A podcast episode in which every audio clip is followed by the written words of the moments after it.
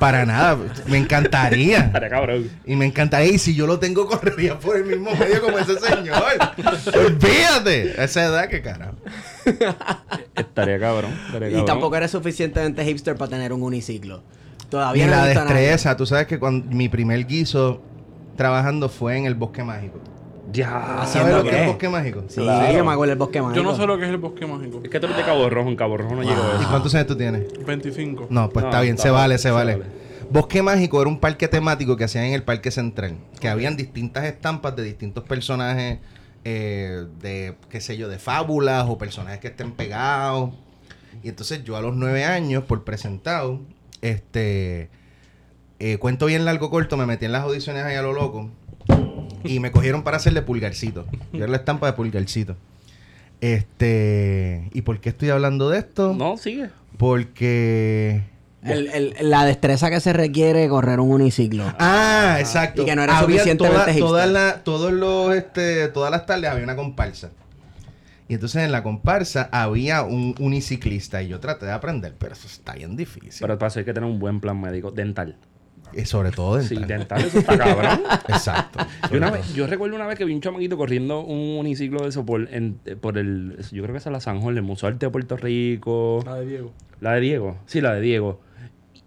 Y yo no entendía cómo ese chamaco corría eso bajando una cuesta sin freno. o sea, yo, yo, yo tenía que tener un abdomen y yo unos corro- muslos del Mm. carajo. o sea, yo, yo tengo una bicicleta que la Y una corro babilla fija. No, Exacto. inmesurable. Ese tipo Sí. más grande que todos nosotros. O sea, y verlo bajando, que también eso está lleno de boquetes. El flujo de carro era considerable, ¿no? Y el chamaquito ahí Tú sabes vacilando que con el esta semana estaba bajando de Caimito y venía un tipo con un alicate. Iba, iba bajando la cuesta y iba como que bajado, aguantando el, el manubrio y con el alicate presionando el freno. Y él como si nada por ahí, esquivando los hoyos. Y ese Ah, yo había freno. visto, yo he visto ese tipo. Yo he ¿Lo has visto un tipo similar, eh, si alguien así, sí. Y ese yo creo que es un único medio de transporte. Caballo, campeón. Eso me, eso me acuerdo cuando uno cogía las bici y le metía una lata para que sonara como una motora. Como una motora. sí. Diablo, y te Una comías botella la goma. una botella de agua. O una botella y te comías la goma. La goma es, es tartar. Pero te sentías un cabrón. cabrón. te sentías cabrón. Mis memorias más brutales de eso es después de un día de Reyes que me regalaron mi primera bicicleta, mi hermano mayor dijo, toma, toma esto. Y un vasito Un vaso plástico. plástico. El vaso Aníbal. El Emanaba vaso luz. Aníbal. Sí, El vaso el vaso Aníbal. Aníbal emanaba luz. Llega a meterse. Ponlo en la, en la goma para que tú veas lo que va a pasar. No, y, y- y la pendeja es que tú le metías como 5 o 6 horas. Al otro día era que. y bueno, a esa edad tú no A lo esa edad, tú sentías. no- Tú ¿Qué no sentías. A esa edad, el otro día te volvías, te metías en la bicicleta y hacías lo mismo. Exacto. Yo quisiera hacer eso. ¿Qué? Poder, poder coger las borracheras que cojo y al otro día despertarme como cuando era chiquito que no tenía nada. Bueno, este, eso se llama nunca pasar de los 23, 24 años. Porque una vez uno cumple 25 ya las borracheras empiezan Duelen. a darte puños Duelen. en los hígados. Duelen, duelen. Tú te despiertas el otro día y tú sientes que te Cuéntanos, ¿cómo se siente al otro día coger una borrachera épica? Yo me levanto a las 6 de la mañana a dar clase. Normal. Legendario. Sudando, sudando todo el alcohol. No estoy hablando por el cuento del gancho. o sea, Estaba en, en break así. Es real, Sí, sí, sí, sí, es real. Después- ahorita te enseño la foto de ese Pero yo me Por favor, por favor. normal. De verdad. Que todavía no, no, ha, cum- no ha cum- no ha cruzado los 20. Realmente la- la- en la- el metro no son los 25, son los 30. En mi ¿Tú crees? opinión. H, Sí. yo los brinca hace jato y se siente. Pues, mano, no, no se ve, pero se siente. Exacto. Pero, o sea, como quiera, antes de los 30 se le huele a uno en el cuerpo, uno sudando todo ese alcohol. Cuando yo era maestro, los chamaquitos me preguntaban, Mister, ¿te acostaste tarde anoche? ¿Te acostaste ¿Y tarde no- anoche? no te ¿qué pasa? ¿Qué pasa? ¿Qué pasa? bueno, si alguien lo pilla, antes, antes de- de hacer el intro, si alguien lo pilla, Ah. está chévere. Pero si tú te pillas el olor a alcohol. ¿Tú mismo? Es que está cabrón. No, claro. Está cabrón. No, coño, pero eso está. Si uno mismo lo huele. Si, sí, si tú, si tú vienes, te bañas y todo y de momento haces como que. Coño, yo huelo a cuneta Río Piedras un Es que si se, supo- se supone que si tú te levantas, te lavas la cara y la boca, ya no se supone que lo huelas. Pero- si lo hueles, Caballo, le diste salvaje. le diste salvaje y no te acuerdas de cómo te acostaste. Porque Exacto. es que no, no hay manera de tú levantar, tú acostarte, saber, me acosté borracho, me levanté y tengo tufo alcohol. Esas dos cosas no me. Oye, antes del intro, ¿nunca te has dado una turqueta a nivel de que al otro te acuestas a dormir y te levantas con la misma turqueta? Sí, claro que sí. ¿Verdad? No hay veces que, que es peor. Sí. Lo que es peor, que también me ha pasado, es tú levantarte bien, comer, todo, qué sé yo, pasar la tarde, qué sé yo, y de momento como a las dos y media el hangover dice... "Oh, respete". Y es como la puñalada de Conan, pero. Sí, no, no, no, pero una cosa increíble. Eso está, eso está. Qué horrendo. Qué Pero- bueno, qué bueno que ya yo no estoy bebiendo. Y si la gente. Y si Nunca la gente, mucho. Y si la gente que nos está escuchando no reconoce la voz del invitado. Pero antes de eso, si no la reconoce, que deben estar escondidos debajo de la misma piedra, piedra que eh, Falforona. Que no sabemos dónde está Falfo. Me dicen que van a hacer una portada en el nuevo día. Where is Falfo? Kelleher. Él, que ahora supuestamente no aparece tampoco. Oye, ¿verdad? Él está. Está bien perdida. Está bien perdida la que él es. Estamos- estamos perdidas que nivel Inver. Que él es él. Necesito que subas fotos con lo- tus bracitos de crossfitera, por favor. Dame siete puños en la cara. Y edúcame, edúcame. Exacto. Bueno, pues, amigos y amigas que nos escuchan, pues esta es la nota del calce número 49. 49. Faltan dos. Y- Faltan y- dos. Y, y- y- ok. Ok, Lo que pasa es que la nota del calce 51, nosotros la hemos, de- hemos decidido reservarla para, para un personaje ilustre de la historia puertorriqueña de los últimos Que 30 no se le ha años. hecho justicia. que no se le ha hecho la justicia que merece y que es el nombre de esta cabina revolucionaria. Wow. O sea, nosotros, si, no, si ella no aparece para esa nota, nosotros vamos a brincar de número. Pero Sí. podemos llegar a, a las 600. Sí, es como el número de Jackie Robinson, Sí. que está retirado de todos los equipos. Exacto. Exacto. Co- Coño, no había pensado eso, hacer una camisa del equipo de, de Estados Unidos, ponerla por aquí en algún, en algún cuadro. 51. Con el Con el 51 y que 51. diga Miriam. Diablo. Doña Miriam. Son las 51, la estamos reservando para ella. Estamos, estamos haciendo el contacto simplemente para hablar. Hablar, no es ni siquiera. En verdad estaría gufiado sentarnos a hablar con ella. Está- Ella se trepa- Sí. trabajaba post- en el 96 y se trepaban los postes, doña. Eso está cabrón, para poner estrella, para poner este pa- con la bandera. bandera. Eso está cabrón. Está cabrón. Eso no lo ha hecho ninguno de los que están en el corillo de ahora. O sea, que, que ella, ella es- Y no, ella también estaría chévere averiguar su verdadero punto de vista. No- uno no tiene que estar, ni, o sea, no- no- tú, tú no te sientas a hablar con la gente para estar de acuerdo. Exacto. Te sientes simplemente a compartir ideas. No, y no- y ni a pelear tampoco, simplemente por No. qué tú eres, piensas así, qué es la que hay, qué, qué pasó en el 96, tú sabes, ese tipo de cosas. Esos postes, ¿cómo tú los trepabas? ¿Dónde tú conseguiste el, el, fin- el finger ese que te subió para allá arriba? ¿Quién pagó ese finger? Exacto. Eh, tremendas preguntas. ¿Lo pagaste tú? Wow, titana. Ah. ¿Lo puedes pagar? ¿Por qué no? ¿Por qué no? Claro que puede, seguro. Hello. Pues yo, pues mira, me encuentro con la grata presencia de Esteban Gómez, Saludos. la leyenda de Manatí, de allí de, de Boquilla, Changaí. El pequeño Warionex Padilla Martí. Saludos a todos y a todas. Fíjate. A todos. A todos. A todos. No está bien, córtala ahí, córtala ahí. Es que hay gente que le molesta ese chiste. Ah, que ¿de vamos- verdad? Sí, Ok, vamos, está vamos a No voy a bromear con eso. Y entonces, pues. eh, y pues me presento, Héctor Iván Arroyo Sierra, para efectos del carpeteo, del Cradic y de toda esta gente que le gusta pues, escuchar esto. De hecho, los views hacen falta. Y, Oye, no, y coño, que se suscriban porque tienen el pre- si tienen el presupuesto para el dar de averiguado espiando, pues que se suscriban al podcast también, pues unos pesitos al mes, porque Esa, esa esas no, no se pagan solas. no es mala. y pues contamos con la presencia de un hombre renacentista.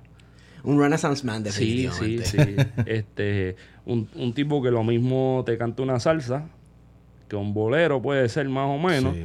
Que te hace cinco chistes y que te trabaja el arte dramático serio. Y además de eso, para añadirle a lo de renacentista, es un evangelista, un creyente de la palabra. Eh, Tírame, eh, Esteban, eh, haz ese cantito tú. La, la palabra. Es que ya yo me siento que no puedo hacer nada de pentecostal porque estoy bien apagado con el pastor de Almighty, loco. Pero, guau, guau, tiros para el diablo. pero espirituales. La palabra. Uya. ¿De qué?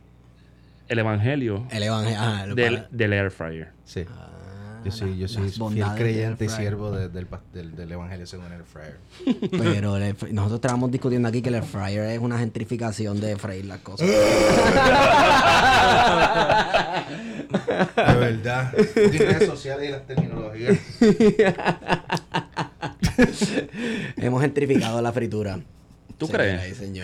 O la hemos democratizado de otra forma. Mano, buenas noches. Gracias por tenerme aquí en su podcast. Mi nombre es Juan Pablo Díaz, que no acaban de decirme el cabrón. Juan Pablo Díaz Carrasquillo. Pablo Díaz Carrasquillo, Claro. Este, yo siento que ese argumento, eh, tengo un gran amigo que escribió un, un escrito sobre eso. Es como, y- y yo digo, es como que, Pero ese amigo es, mu- es mutuo mío. ¿No es Rafa? ¿sí? Bueno, Ah, no, no, no, no, es otro, es otro, es otro. Ah, ok. Este, una persona que escribió un artículo sobre esto, una opinión, no sobre eso mismo, este Científico, chiste. ¿no? Sí, sí, entonces yo, pero yo digo, si hace 40 años atrás cuando se cocinaba en manteca y empezaron a cocinar en aceite vegetal, Ajá. porque es el medio lo que cambia. Claro. No la forma, de- o sea, no, no es la, la- la cuestión de la sazón, no es la cuestión de, es simplemente la forma de la cocción de la comida. No puedo creer que estemos hablando de esto como tema inicial de hablar de cuestión de, de- de identidad de la comida, pero sí, la identidad cul- culinaria también. Pero es la misma mierda, o sea, estás tratando de hacerlo un poquito más saludable para que no te... Sí. o sea, porque la fritanga, igual que la gente antes cocinaba con manteca, que yo nunca he probado comida cocinada con manteca. Bien cabrona. Sí, yo sí. Yo Otro sí, nivel, Yo sí, otro yo sí, nivel. yo sí. Pero yo soy de las del Corea de aceite vegetal y aceite vegetal está cool, pero pues retiene mucha grasa y qué sé yo. Entonces veo una alternativa en el air fryer y yo simplemente probé hacer unos chicharrones de pollo y me quedaron bastante cabrones. Es otra cosa. Ok, pues caso cerrado. Caso cerrado. este, yo creo que, yo creo que Juan, Pi- Juan- La seriedad con la que Juanpi atacó, ¿verdad? Vamos a, darle, vamos a darle tres años para que Juan esté puerta por puerta diciéndole a alguien, repartiéndole el- un tratado del air fryer que sea, un libro de recetas, ¿Tú te empeza- imaginas que, empezando que de con la morcilla. Surjan como robots de Puerto Rico que iban casa por casa ofreciendo la aspiradora esta que era mágica. Ah, la robot. La Sí. robot. Che, No es por nada, pero mi vieja compró una robot hace años de años y está cabrón. funciona. Está cabrón. Pero- ¿no? Anuncio no pagado, pero en verdad que sí. Y está cabrón porque eso, eso me van a vacilar, pero eso, eso empezó en Vega Baja. Así, la ¿Qué sede, de la, la La sede de la robot. eran ¿De Rainbow. La, Sí. la sede está en la número 2 en Vega Baja. Te lo juro, es verdad. Wow. La sede está en la número 2 en Vega Baja. Antes era Rainbow, ahora es Vega robot. Baja es la capital alterna del norte entonces. Algo así. Bueno, algo yo no sé, así. pero siempre que nosotros hablamos de algo, imagínate. este sale con que no, porque en Vega Baja hay qué sé yo qué antes. que Ya no, mano, el ombligo del mundo. Pero cabrón, es verdad.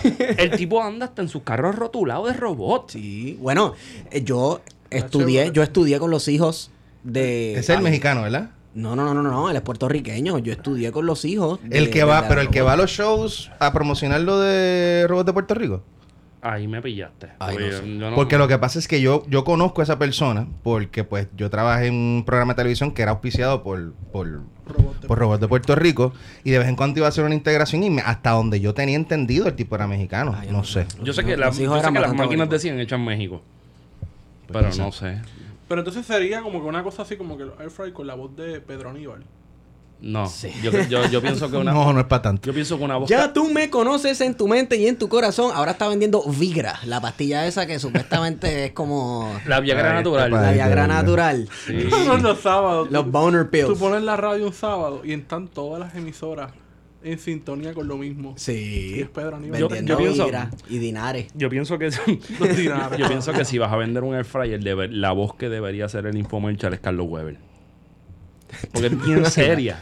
Pero tú quieres que la gente los compre o que la gente les tenga miedo, un miedo patológico. La voz de Colina González. O- o, fíjate, estaría bueno con Rey González. Sí. Rey González tirándole a alguien con un air fryer en la chola. Qué lindo. Qué lindo. La imagen es bella. Sí, es precioso. Eh, Juan Vique, Pues aquí, vacilando. Aquí reunido. aquí reunido con Aquí ustedes, reunidos, reunidos. Hablando ni una mierda cabrón. ¿no? De, de eso es que se Pasándolo, trata. Sí, es que se seguro. trata. Nos contaste que tu primera experiencia en teatro fue en el Parque Central. ¿O esa no fue Ese la fue mi primer guiso. La, fue la primera vez que yo pues co- eh, cobré por mis servicios. La primera vez que tuve contacto con el público. Escuchan bien, nueve años. La nueve años. Bueno, mi primer guiso realmente este, fueron las locuciones, que es lo que yo realmente me, me- me dedico. Eh, hace ya unos 10 y- 18 años, exacto, cuando me salí de, de high school, diablo, 18 años, ya está cabrón. Eh, Ah, pero estamos nuevos, estamos nuevos. pero mi primer guiso así de, de tener un contacto con el público fue a los 9 años y mi primera hora actuando fue a los 12 años. A los 12. Sí. Y luego de ahí pasas a la universidad. No, eso fue en- cuando estaba como en intermedia, en, en- en superior, pues... Siempre había, si había un programa hubo- de arte. No, ¿sabes qué no? Porque lo que pasa es que la escuela, bueno, la escuela donde yo estaba, el colegio Nuestra Señora de Belén en en los programas que tenía de, de, pues, de electivas, por decirle así, como que no le hacían tantísimo caso en mi época. Después cambió y después, este, pues le dieron un poquito más de cosas, pero... Pues yo estaba en el coro de la escuela, yo estaba en el grupo de teatro, que eso ya fue en high school. eh, y entonces, pero ellos se concentraban más en los deportes y en la ciencia. Eh, nada más, que simplemente hay escuelas que son así. Bueno, es que esas be- las becas, Pero- eso era lo que uno Sí, cogía becas, tú sabes. La, la pregunta yo sé que puede ser... Es buena, la pregunta es buena. ¿En qué deporte le metías? Pues si supieras que yo, yo siempre, o sea, yo hacía los tryouts para voleibol y baloncesto y no me cogían. Pero yo jugué durante mucho tiempo de mi vida eh, fútbol, eh, soccer. ¿En serio? Sí, yo jugué mucho tiempo. Yo jugué aquí en Puerto Rico, jugué de segundo a cuarto grado. En quinto grado me mudo, me, me mudo pa- para México con mi mamá. O sea que quinto y sexto grado lo hago allá y estoy en el equipo de, de fútbol allá.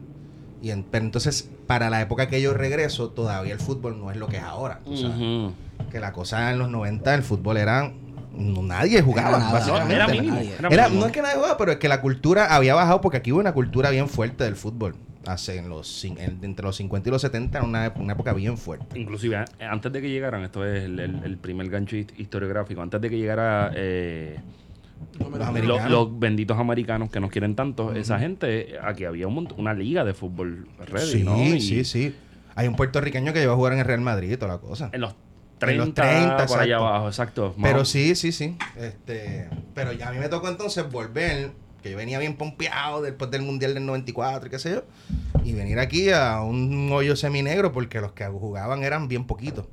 Así que pues tuve que, pero tuve que quitarme, pero un par de años después convencimos entre un corillo que jugábamos a hacer un equipo de la escuela, del primer equipo, porque todavía, ahora mismo hay equipo, en, que supone, creo, en, el colegio hay equipo de fútbol. Pero nosotros fuimos los primeros y cogimos unas pelas, bro. No te puedo explicar. Unas palizas. Ustedes siendo los primeros que supone que ustedes fueran los maestros, los mejores. Fuimos los pioneros, pero lo que pasa es que jugábamos en, qué sé yo, jugábamos en, que si en San John, en Robinson, en este, en Wesleyana, en Roosevelt Road, que eran güey, gente que tenía pues una tradición de, de Sí, vamos, mucho tiempo. Mucho gringo también que jugaba. No tanto gringo, más, más boricua. Sí, Sí. habían su gringo, uno que otro, pero, pero es que había gente que jugaba constantemente, que llevaban jugando desde chiquito. Y, Sí, sí. Juan, Cuéntame. este, sé que By the way, tus padres, ah, tú, ya, sí, por ahí. sí, no, sé que tus- tus padres estás acostumbrado, me imagino, a estar en el spotlight. He visto videos tuyos chamaquito, Ujú. este, en televisión y eso. ¿Fue raro para ti? ¿Tú crees que eso influyó en que tú quisieras también ser este, un hombre de renacimiento, un renaissance man? Para, quiero Pues ser actor. definitivamente, Tú bueno. siempre tuviste claro, yo quiero ser actor, comediante, cantante, que soy ok, mecánico no, de aviación. No, no, no, no, no, no, no. Lo que pasa es que eso no lo va descifrando en el camino. No, sí, yo por lo menos sí siempre he querido tener múltiples curiosidades, sobre todo a través de del teatro y de la música, Ajá. que han sido mis énfasis, pero después descubrí que sí, la producción musical, o sea, el teatro y la música siendo cantante y quizá escribiendo. Esa era como que mi referencia, pero una vez uno se pone más grande, pues vas descubriendo la producción Sí. musical, la producción multimedia, los videos y toda la cosa. Este, ¿Qué, qué te gusta más? ¿Estar al frente de un público o producir? es por etapa. Sí. Ahora mismo me estoy disfrutando muchísimo la etapa de producción Sí. musical. Más que nada. Yo estoy ahora mismo en mi casa produciendo música. Es lo que estoy haciendo. En ese aspecto. Pero tu carrera musical la piensas retomar porque escuché tu música y me gusta. Gracias. Sí, sí, la, estoy, la voy a retomar, pero no la voy a retomar a través de la salsa. Voy a hacer una cosa más, más diferente. O sea, no quiero sonar como mucha gente por ahí. que estoy haciendo algo bien diferente, tú sabes, no puedo decir mucho ahora. No, pero en verdad es simplemente seguir, por lo menos la idea que tengo ahora, seguir con la base de ritmo tropical, Sí, afrocubano, sí. afrocaribeño, y coger elementos de distintas otras vertientes. Que si me el encanta. funk, La- que si el soul, que si este, el disco. Y hacer como esta Sí, melcocha. una y- fusión. Bueno, ya Una- saben, ya saben, gente, a Juanpi lo van a ver con un afro en los próximos dos años. Posiblemente, ¿por qué no? Este, pero sí, sí, la voy a retomar. Porque, este, bueno, fíjate, la gente estaba pensando. Afro y pensé en Pablo Milanés. Está- Estaría cabrón la portada de Juanpi, sacar la cara de, de Pablo, de, Pablo, de Pablo Milanés con el afro redondo. Con los colores vintage así. Ajá, y poner la cara de Juanpi por encima. Bueno, con unas gafas setentosas bien grandotas. Estaría cabrón. No, sí, sí, no lo haces. cuando el saque álbum disco, cover no lo te vamos a cobrar. Ah, tiene el que Dale, el por favor, dale, dale, dale, dale. El, el disco tiene que ser en pasta. en- en- Este, en- lo estoy pensando, honestamente. No quiero tirar CD porque los CD. Tengo un par de cajas de CD todavía de algunos discos viejos. bueno, ¿dónde lo pueden conseguir para que vayan y los compren? Porque. Es que no sé, que ya, esos, ya los CD no se venden tanto como No, antes, no, o sea, exacto, exacto. eh, Algo que me llamó la atención de tu música, que, diablo, esto va a sonar como que, oh, ya, ya, que... Me acordó mucho de la música de Rubén Blades, porque te gusta hacer historias, te gusta la narración, Sí. te gusta hablar, que también me acuerda, bueno, vamos, ok, la, la salsa romántica a mí no me gusta. Está bien. Todo- Cool. Está en todo tu derecho. Pues, ¿te gusta la salsa romántica? ¿Alguna? ¿Alguna? Al- Para ¿Alguna? mí, Frankie Ruiz, mientras más droga tenga, mejor. Bueno, como aquí se dice, ha dicho en varias ocasiones, Espérate, también espérate. Robbie Draco, mientras Espérate, más droga, espérate. mejor. Espérate, hay que hacer la pregunta. Tuvimos a alguien que hizo coro con la PBC, después estuvo en la PBC y es. Quiero pensar que, es- que eres un, un salsero de la mata. Sí, sí, claro, definitivamente. Yo soy fanático de la salsa heavy. Pues hacemos la pregunta. Bueno, pues está bien. Existen tres canciones que se llaman igual de tres perso de tres, digamos, proyectos distintos. La, Ay, chico, por favor. Ajá. Sigue. la canción se llama. Deja ver, dime cuál es el nombre de la El canción. timbalero. Timbalero. exacto. Wow. Está la de Héctor Lavoe, está la Yes. del Gran Combo y está la de la Sonora Ponceña. Ya. Exacto. Ajá. ¿Cuál, ¿Cuál es la mejor? ¿Cuál es la mejor? Eh, la de Héctor Lavoe, definitivamente. Bueno, Esta está bien. yo no me Para, la para mí esperaba. está bien que no Esta haya yo no dicho me- el gran combo. Exacto. De hecho, de hecho, la canción con la que, que, que cabrón que me lo pregunte, porque con la canción que yo me juqueo con la salsa a los 10, 10 9, 10 años, es con Timbalero de, de Willy Colón y Héctor Lavoe. Eres afortunado. Yo no, yo no me jugué con la salsa hasta después de viejo. Yo me jugué con la salsa con la sonora ponceña y es como carac- Exacto, no puedo, sonora, loco. con no la puedo, sonora, no puedo romper claro. con eso. Para mí la sonora es otra cosa. So, estoy súper prejuiciado. De hecho, tú sabes que yo tengo ese disco de Willy Colón. Ahora mismo no me sé el nombre del disco, pero lo tengo. El que sale Eso está en el juicio, yo creo. Un disco que se llama El Juicio. Pero yo me juqueo con esa canción con una, eh, una compilación que tenía, porque es que mi mai es bien, bien cocola. O sea, Ok. mami es bien cocola reventada, más reventada que yo. De que va a bailar, que ese es su pasatiempo. Ella le, le gusta ir a bailar, que es sandunguera.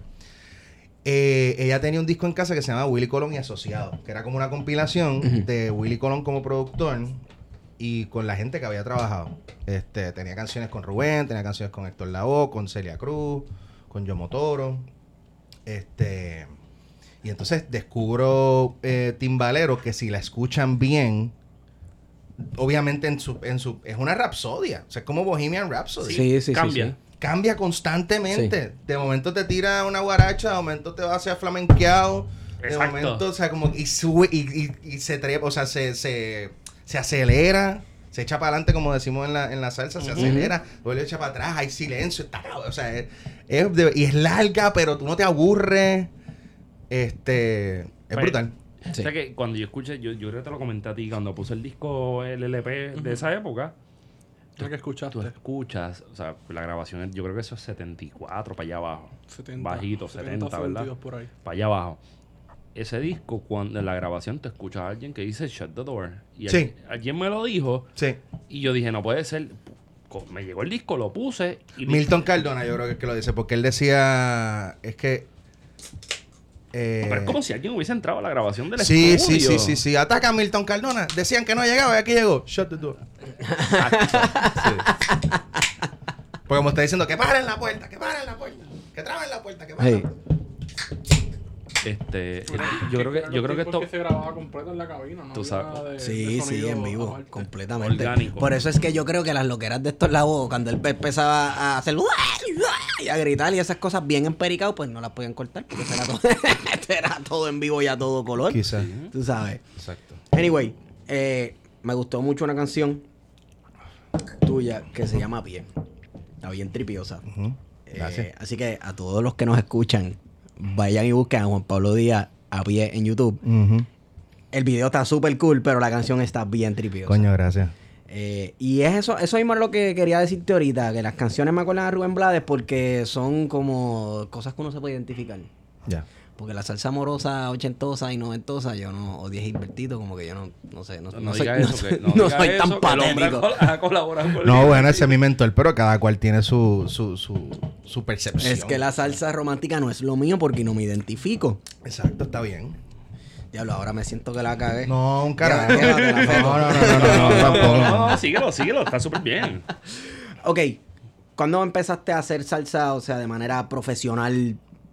O que, bueno, que voy a cantar y me van a pagar, o voy a grabar, o voy a- Bueno, yo empecé a cantar por, por puro accidente. En, en la salsa la empecé, la descubrí como cantante por puro accidente. Yo siempre fui fanático, como, como les, les dije ahorita. Ajá. Este, y entonces la, la descubro, eh, empiezo a cantar salsa a través del teatro.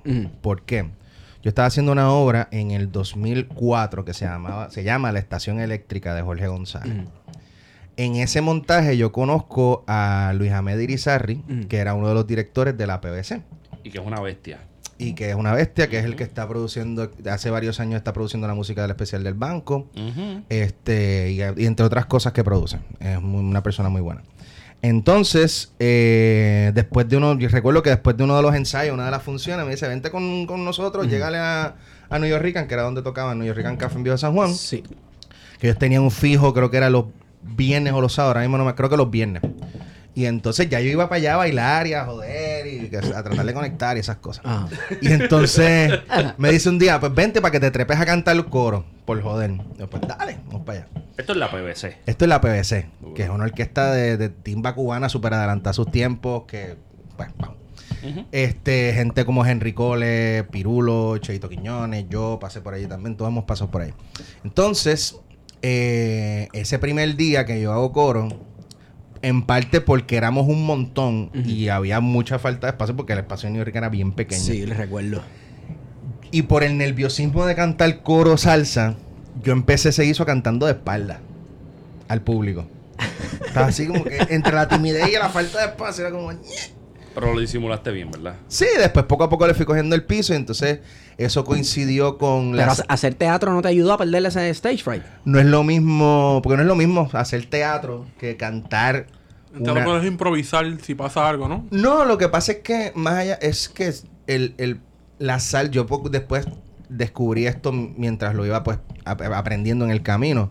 La salsa es muy, tiene muchos códigos y tiene mucha, eh, es muy, no sé si decir canónica, o sea, como que es una, es un género que como tiene tanta tradición, tiene Sí. muchos códigos y tiene mucha, este, hay que respetar un montón, o sea, que Sí. se exige mucho respeto a la hora de, de hacer salsa. Y entonces por ese mismo respeto de fanático, de momento yo estoy trepado por primera vez cantando salsa, de momento es como que, ¿qué carajo yo hago aquí? Ujú. Pero cuento largo corto, uno de los miembros se va del grupo, me meten a mí, eh, tuve como más o menos dos años y tampoco la PBC era una banda que guisaba tantísimo, sí Ujú. tenía el steady, después hicimos un steady en lo que era el Taller C. En el steady de Taller C conectamos con la gente que estaba filmando la película del Che, Sí. que eran fanáticos de nosotros, al punto tal de que al, al año después que se filmó se hace el estreno mundial y nosotros vamos a Cannes al Festival de Cannes y tocamos allí. Nice. Eso fue una Ese es experiencia el guiso- surreal. El guiso of a lifetime. Este, súper cabrón, súper cabrón. Una experiencia súper nítida. Este, y entonces poco tiempo después de, de ingresar, como que le voy cogiendo el piso y empiezo a desarrollar un demo Mm. que no sabía que iba a ser salsa. Este, que no tenía necesariamente canciones de salsa solamente, era como que bien variado. Pero como que todavía no, no tenía bien descifrado qué quería hacer, pero que quería hacer salsa, pero no me atrevía a hacer salsa por esa misma cuestión de que pues todavía no me siento listo. No, I'm not worthy. I'm not worthy. y entonces grabo cuatro temas, entre ellos a pie, que es la primera salsa que, que grabo. Y entonces eh, logró presentarle el demo al, al que era manager de Juanes en ese momento. ok. Y es el manager de Juanes que me dice que está muy regado. Que en estos tiempos, esto estamos hablando de 2008, 2009 por ahí, me tengo que especificar en algo, que el mercado no está para eso, que tienes que concentrarte en un género. Ujú. Y ahí digo, pues, fuck it, vamos a hacer salsa, porque es donde ya como que había cogido un poquito más de experiencia. Y entonces eh, trabajé un pro- para el 2009, trabajé como en mi cabeza un como un We Are the World, Eh, que se llama Nos sobran las razones, que tiene que estar en algún recóndito oscuro. De, bueno, yo creo que está en YouTube, yo lo puse. Y entonces ahí fue mi primera así producción grande. Eh, ahí trabajé con, ya recluté a gente. Era una canción que escribí para, para protestar sobre pues la cuestión de la ley 7, Sí. los despidos y la cosa, pero también an- como un call to action a la gente de que, Sí. mira, vamos, o sea, nos sobran las razones para estar en la calle, para protestar, ta, ta, ta. Que eso es algo, ok, de un tiempo para acá, a la mitad de los de la primera década, década del 2000, eh, hubo un resurgir de la salsa. Y pues, ajá, este, Pirulo, Macabeo, tú, etcétera. Y estoy viendo que rompían un poco con la... De nuevo vuelvo con la salsa romántica, pero ni modo. Hablaba más de política. Hablamos, hablaba sí, de hablamos política. más de, de- de- de la cuestión Y social. de la- issues sociales. Sí, Exacto. sí. Eso es algo que me gusta. Del, no sé si existe tal cosa como un new wave de la salsa puertorriqueña. Yo Por- creo que eso se va a ver de aquí a unos años. Sí. Porque Por- esa es la actualidad ahora. Y sabes. que no se va a poder hablar de eso sin hablar del New Yorican. Que no sé. No, definitivamente No sé por no. qué diablos cerraron el New Yorican. E- e- Esa respuesta yo voy a decir un saludito al mes Ayala. Es, Ah. la, es la misma respuesta que él me hubiese dicho cuando yo le pregunté por qué lo cerraron. Eh, no sé, mami. Pero sí, o sea, yo creo que había un. Sí, hubo un resurgir, sobre todo de identidades. Sí, porque, exacto. porque yo siento que en la salsa. La salsa se convirtió en un medio que los talentos, ya sea por. por. Em, por obligación o, o- es que eh, no quiero usar el término en inglés, pero tengo que usar por naivete, por inocencia. Sí, sí, sí. eh, se veían obligados a moldearse a, a este a, a no estereotipos, sino a arquetipos ya establecidos. Sí. O sea, está el romántico que combinaba la cuestión urbana con esto, con la Sí. salsa. Entonces estaba el otro de eso mismo, pero de otra compañía. Entonces estaba el otro que le cantaba más a tal cosa. Entonces, pues, se iban acomodando por ahí. Pasa el boom del internet, ya no te tienes que mercadear a través de un, de un este, De una disquera. disquera necesariamente, pero todavía las disqueras tienen pool, que es donde yo pues todavía eh, tenía lo- la ilusión de, de, de firmar con una disquera. Pero ya no la necesita. Ujú. Ya tú puedes desarrollar tu propio proyecto, hacerlo independiente y tirarlo sin la, sin la necesidad, sin, sin la necesidad de una disquera.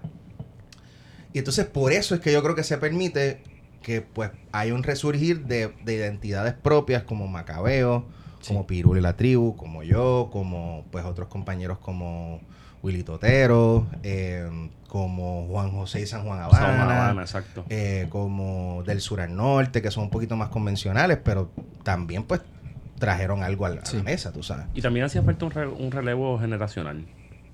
Yo creo que todavía lo fal- falta. No, no, todavía sí, hace sí, falta un relevo Y- generacional. Y si vemos, por ejemplo, en la salsa los 70, Ujú.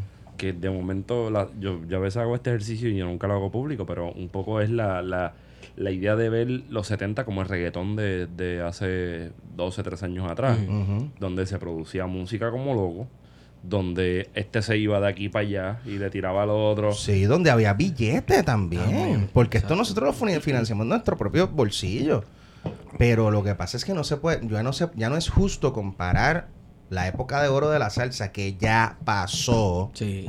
Es bien importante que la gente lo sepa, que ya pasó. La Fania ya pasó. Ya la Fania... Ha pasado tanto tiempo que ya la Fania no va a turear. Exacto. No hay un resurgir de, de no- los nuevos All Stars. No, ya la Fania... Ya murió se hace tiempo. quitó. Ya. Este... Y no la puedes comparar porque es que no, la, la realidad económica no es la misma. La realidad de la globalización no es la misma. Esa gente no está globalizada, nosotros sí. Ellos tenían que competir entre... Y, y la Fania fue un monopolio que fue comprando la competencia. Sí. La accesibilidad exacto. que tú tienes para escuchar la música. O sea, en los También. 70 te tenías que esperar que la sonara en la radio o que llegara el disco, pero ahora tú vas al alcance del celular, te escuchas la canción que tú quieras. Y ellos no tenían precedentes tampoco. Los precedentes de ellos estaban innovando porque es que el- el- les tocó una época histórica donde todo el mundo estaba innovando. Sí. Pero no hay un precedente. Nosotros la tenemos jodida porque nosotros tenemos de precedente la esa época gente. de oro, ¿entiendes? Sí, sí. A esa gente. Es como tú tratar de ser escultor en el siglo XVIII, que tienes el precedente de todos los renacentistas. Estás bien jodido. Estás, pillado. ¿Sabes qué tú vas a hacer? O tratar de seguir esa fórmula o tratar de hacer algo nuevo, Sí. cambiar lo que ahí es donde yo estoy hoy día. Pero la gente que, te- que son los primeros en tratar de hacer algo nuevo siempre son los que sufren más.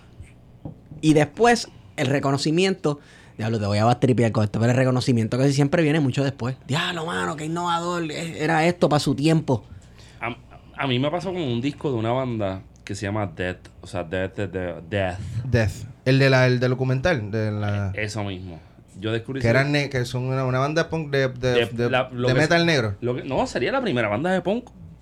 Fuera de que Era como un hardcore punk, una cosa bien. fuera de que, si tú exi- me de que existe esa el punk. Y, y- Exacto. y yo llegué a esa mierda y fue como que Que es la película de ellos. terminé de ver, o sea, los descubro antes del documental. Llegó el documental y me voló a la mente que el tipo, que era el, el mastermind de todo esto, viene y le dice al sobrino, en el, en el ático de esta casa hay 10.000 LPs de lo que nosotros grabamos. Cuando yo me muera, eso se va a volver famoso. Y efectivamente. Y eso fue lo que sucedió. Dude, pero te Sí. escuchas la música de esa gente y yo lo escucho y digo, diablo, yo iría a un show de estos cabrones hoy. Ellos tocan, lo que pasa es que la voz, que suena como Hendrix, Mm. pero a la vez no es Hendrix, Ya, pues murió. so- Que creo que está cantando el hermano o el no, es, primo. es el hijo de él. Ah, el hijo, exacto. O sea, que era uno de los familiares. Pero, pero como que más o menos eso, eso es lo que, lo que, lo que estábamos hablando ahora, ¿no? Que, que un poco pues, también nos pasa mucho en Puerto Rico. Hay cosas que pegan que por lo menos a mi juicio, y yo no soy el mejor historiador cultural en el planeta, pero. No tiene sentido de por qué tener el espacio que tiene. Puede ser payola, puede ser que a la gente le gustó por una cosa. Eh, que no sí, tiene son una y puede ser combinación de factores también. Exacto. Y, y- pero hay gente que se mantiene, que le está metiendo cabrón, que no se quita y eventualmente pues se convierte en otra cosa, ¿no? Sí, sí, yo, mi meta siempre, más allá de obviamente que la gente pues la escuche y que se difunda y que se difunda lo más que se pueda. Pero yo cada vez que me meto a, a hacer un disco es con miras a que el disco me sobreviva. O sea, que, Sí, que- el legado, que, el- que documento se quede, que el, de momento Me si dentro de, ese dentro de statement. 50 años, si hay un resurgir de la salsa, pues Que tú seas disco. referente. Que sea uno de los, o un, sí, uno de los referentes o una de las Sí. personas que estuvo ahí que tiene este trabajo. Sí. Y como siempre, se, siempre, yo por lo menos siempre me lanzo a, a grabar como si fuera el último disco que yo voy a grabar, o sea que lo tengo que dar todo. Sí. No puedo comer mierda. Ah, porque por si acaso, por si acaso, este, no estamos hablando con cualquier cáscara de coco. Estamos hablando con una persona que fue nomi- nominada al Latin Grammy. Correcto. En el 2010, y- bueno, 2016 por el disco de fase 2. Ajá. eh, me nominaron en 2017. Lamentablemente no pude hacer mucha publicidad porque pasó una cosita, un fenómeno Sí, atmosférico. algo ahí. Ahí sencillo que no. El clima se tira un pedo. Eh, sí, el clima se tira un peo. Como se le está meando en la cara a los gringos ahora. Exacto. Nosotros nos tocó el 2016. Oye, pero eso no existe, el calentamiento No, global. el cambio climático. ¿Dónde está el calentamiento global cuando lo necesitamos? Dice Trump. este, sí, eso fue una experiencia completamente surreal por el hecho de que fue, o sea, la nominación iba a bajar el mismo 20. Y el mismo 20 eh, pasa María y pasa el terremoto, el terremoto en México. En México, exacto. Que era, que, que era aniversario de un- del terremoto en México grande. 80. del Exacto, del 80. 85. Diablo. Y entonces... Que eh, nosotros estamos diciendo a los mexicanos, cuídense, fuerza México. Y lo que venía para acá era como que lo que iba a arrancar las batatas de la tierra. Exacto. Y entonces, eso pasó el 20 y la academia decide, por, en solidaridad y en comprensión, eh, cambiar la- las nominaciones al 26.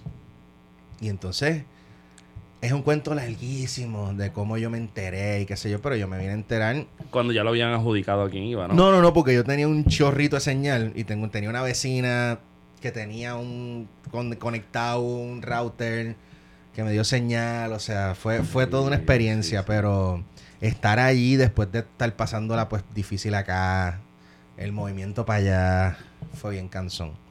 Yo tenía la ilusión de que podía pasar, pero, pero justo antes de yo salir de aquí, me acordé de que pues está fucking Rubén Blades nominado. y dije, ¿Quién ganó? ¿quién tú crees? No, no puede Eh, ser. Rumba Caliente. No, ganó, ganó Rubén. Este. ¿Tú, tú le has tocado la mano a Rubén, Juanpi? ¿Qué? ¿Tú le has tocado, tú le has dado la mano? a Yo lo he saludado, eh, pero fue un contexto bien algare, fue un, fue un bochorno. Y tengo que decirlo públicamente, el bochorno fue gracias a René Pérez Online. Porque Eso, eso fue en diciembre del 2012. eso fue... No, no, no, eso fue como para el 2000... Diablo, 2009, 2010. Ok. Cuando hicieron La Perla, 2008-2009. por ahí. Ajá, sí, sí, para allá abajo. Cuando hicieron el video de La Perla, Eduardo hace un barbecue en su casa. Y yo soy bien pana de- de- del, corillo de, de la familia Los Pérez, Oglar y Cabra.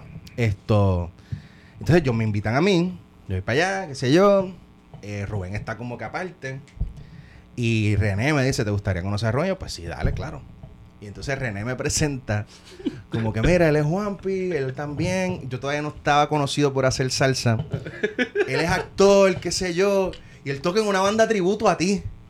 Y yo había hecho un guiso de un homenaje a Rubén Blas que se inventó Bairex hace, hacía como cuatro años atrás. Y yo, pero tú me estás presentando como este amateur, cabrón. Te mandó a joder. No, y él me dice, pues la, para la próxima te paso la factura para que me pague. O sea, fue súper cool con eso, pero ya adentro como que... Yo no sé cuando yo vuelvo a conocer a este tipo y este tipo me la caga de cagar. ¿Qué clase de cabrones? No, pero ¿por qué, por qué tú me presentas así, socio? O sea, tú, tú dices eso y yo me imagino todo el mundo vacilando, el barbecue, todo el mundo dándose la cerveza y de momento quieres conocer a Rubén Blades y tú diciéndole, ¿dónde está? Y Rubén al lado tuyo, como que haciéndote como si no estuviera. Ajá. Sí, no lo veo. Yo, yo conocer a Rubén Blades, ¿dónde está Rubén? Y tú acá como que... No, a mí lo que... A mí, a- una anécdota parecida, que yo la tiré en, en- en un story, me pasó con Johnny Ventura. Wow. En los Grammy. La noche antes hay un evento que se llama Person of the Year, que es como un concierto slash cena, Ajá. Donde le dedican a una persona con mucha trayectoria, le dedican la noche y hay un concierto homenaje donde presentan pues distintos eh, distintas canciones cantadas por otra gente. Ujú. Y ahí me tocó Alejandro Sanz.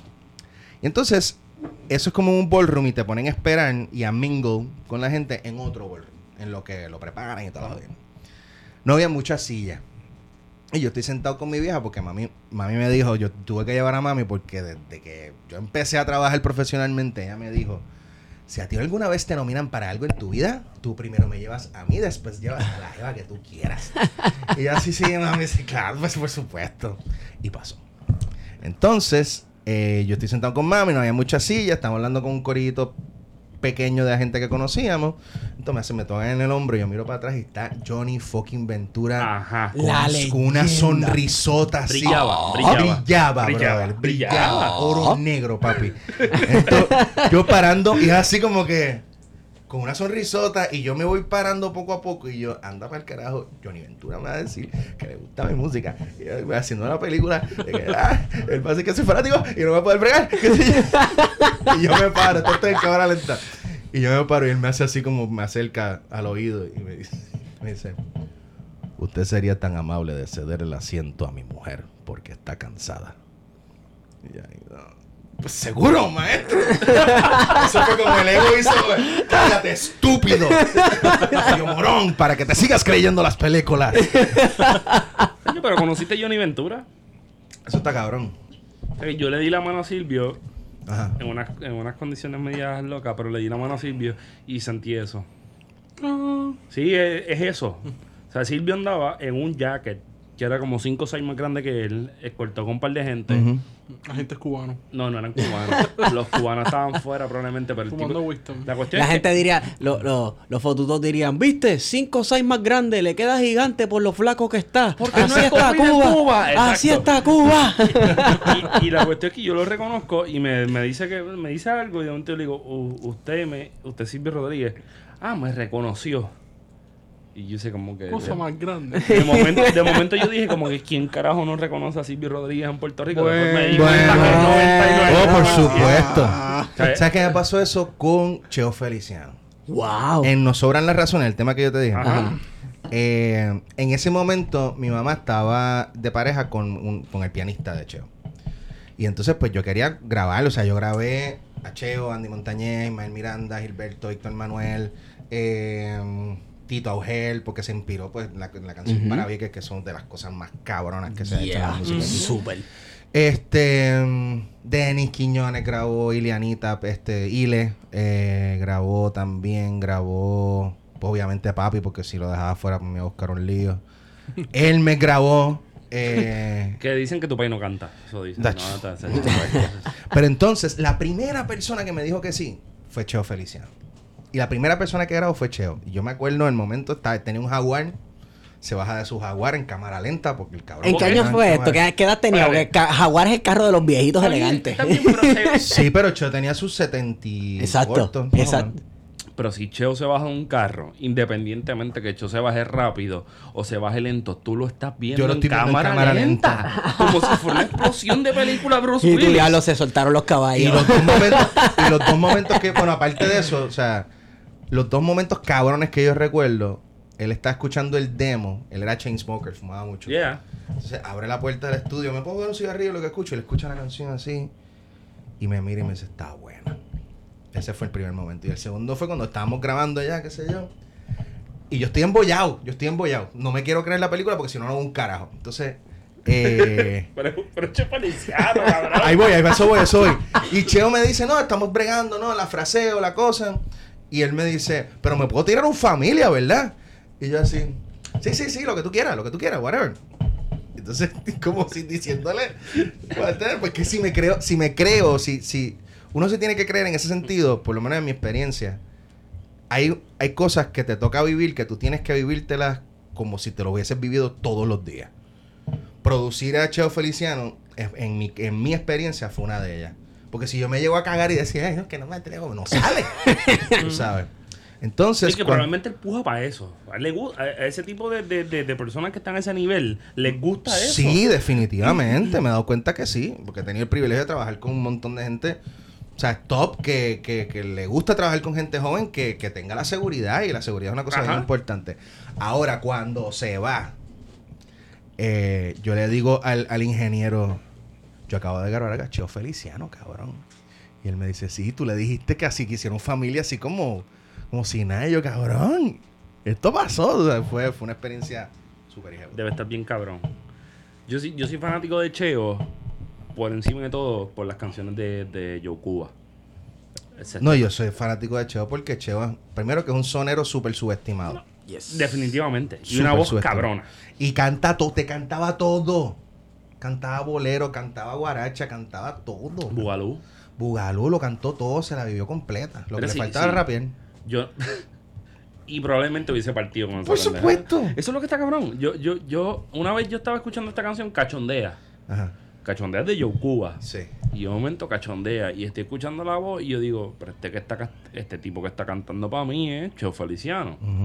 Pero nada, siempre le piché. Hasta que un día vengo y me compro el disco de Joe Cuba por cachondea. Y cuando miro la portada es, Es Cheo. fucking Cheo. Sí, sí, sí, sí. Cheo en el rock and roll.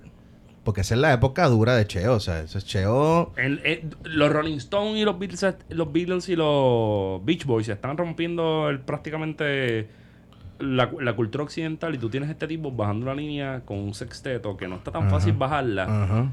y está demasiado cabrón. No, no, no, ahí estaba, ahí estaba y, se nota pues o sea, ahí, ahí ese- lo que te quiero decir, o sea, el rock and roll, no te digo rock and roll literal, te estoy No, diciendo- está en ese rock and roll es que este, ahí es que se estaba metiendo todo lo que se metió y en ese momento era que estaba Su pasando la- época de rockstar. su época de rockstar. Así yo pienso que era más, un poquito más arriba.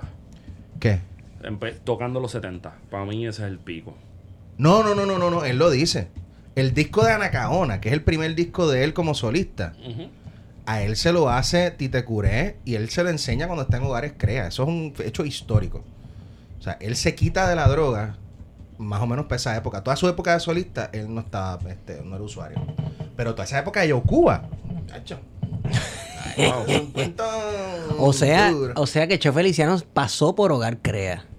Probablemente empezando. Sí, de seguro, sí, sí, de. Wow. Que de hecho, estoy vendiendo el disco de Impacto Crea. eh, porque yo no, yo no apoyo a Hogar Crea. Tengo el LP de Impacto Crea. Si lo quieren comprar, escriban. Sí, te estoy hablando, o sea, el disco salió como para el 69, o sea, que eso tuvo que haber sido como bien, bien a principio de... Sí, sí. Hogar Crea hasta el garete. Anyway, vamos a hablar de teatro, de teatro breve. Hablemos, Vamos a hablar de teatro. Vamos a hablar de y- y después teatro. vamos y a después de teatro breve. como ustedes quieran. Eh, By the way, hijo de quería hablar- Magali Carrasquillo. También. O sea, empiecen a hacer embocadura para eso. No está fácil. Eh. Son, son, yo quiero pensar que en el ADN tú heredas algo. Y si si eres hijo de Magali, estás heredando, estás heredando duro. O sea, alguien que lleva, alguien que es como que una trabajadora de- del teatro. Ella es una de verdadera. Papi, papi, es, papi es el- el- el- la celebridad y es la persona con trayectoria internacional y toda la cosa.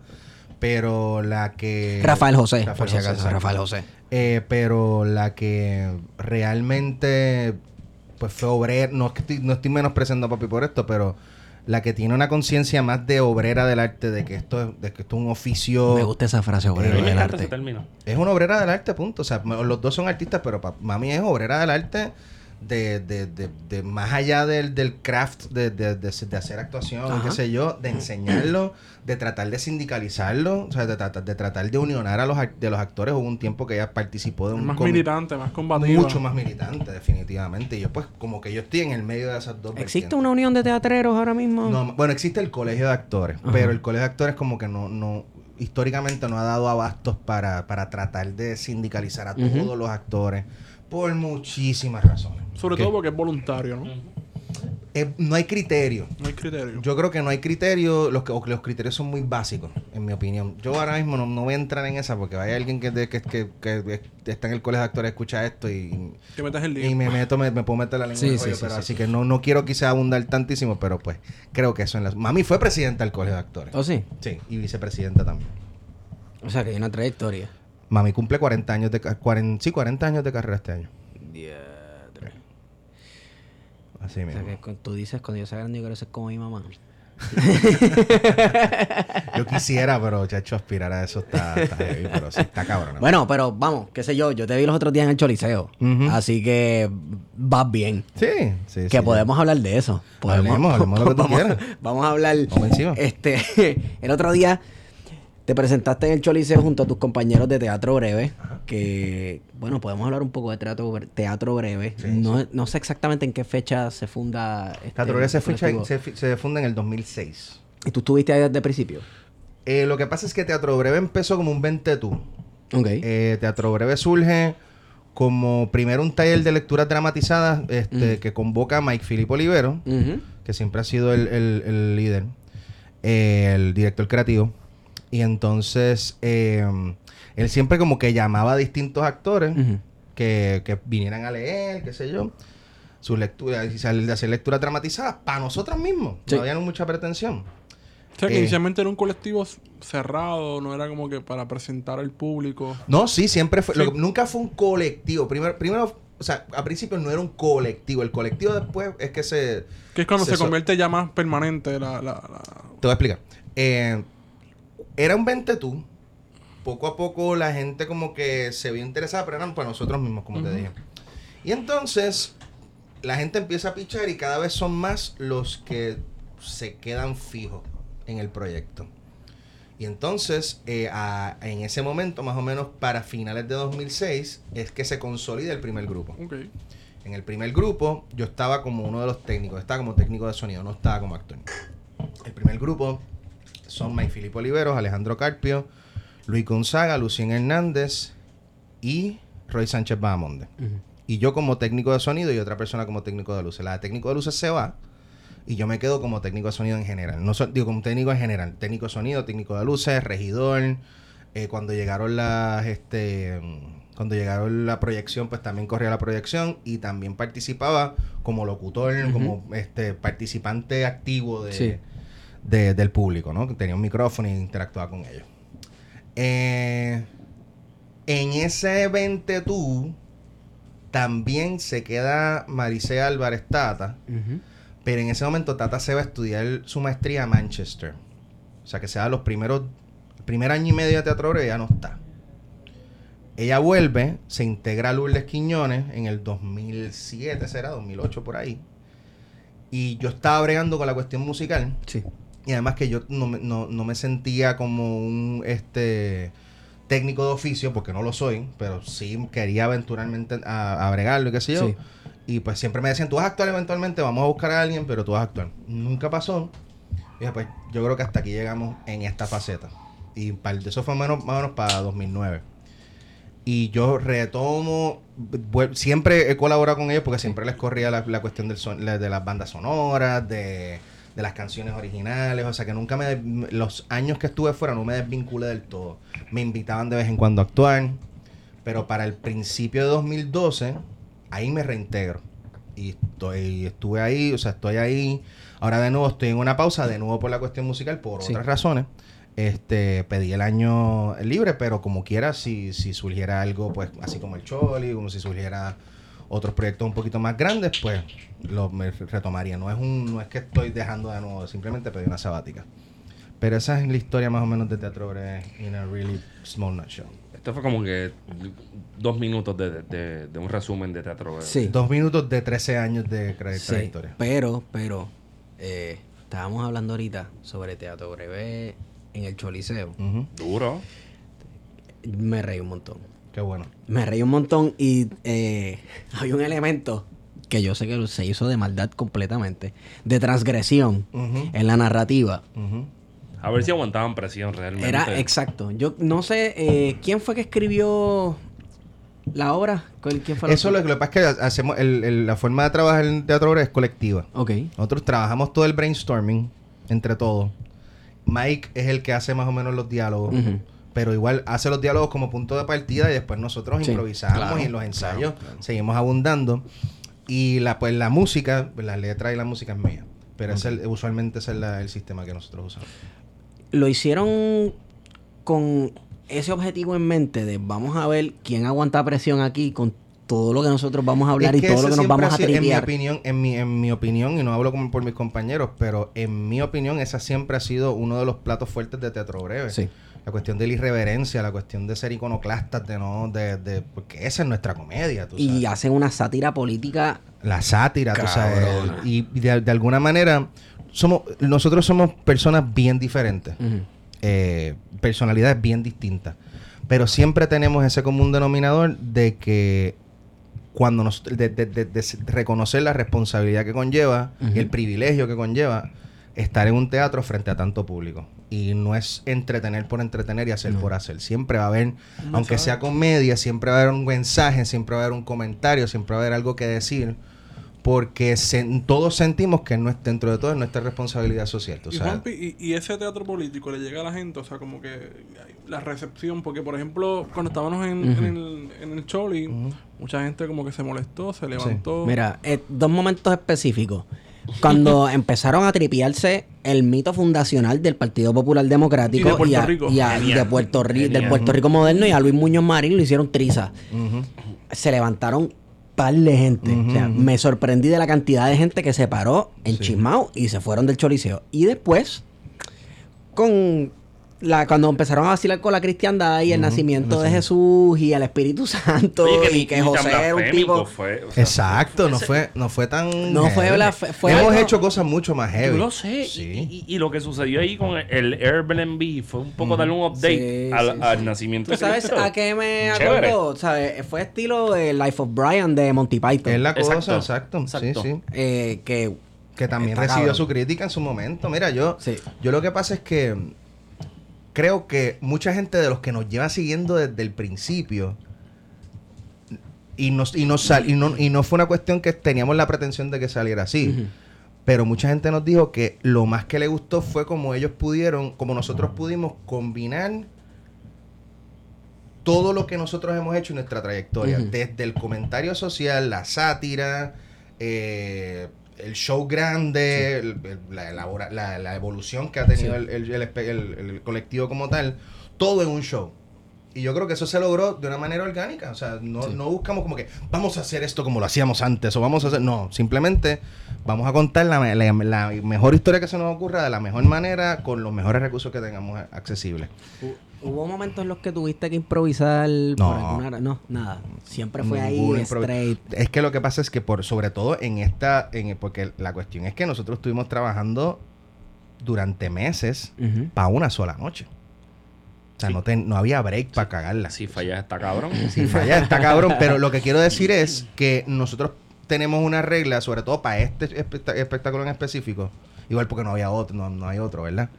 Pero no hay otra función. Pero eh, la regla general es tratar, bueno, no general, pero tratar de improvisar y de joder todo y de cambiarlo todo durante los ensayos.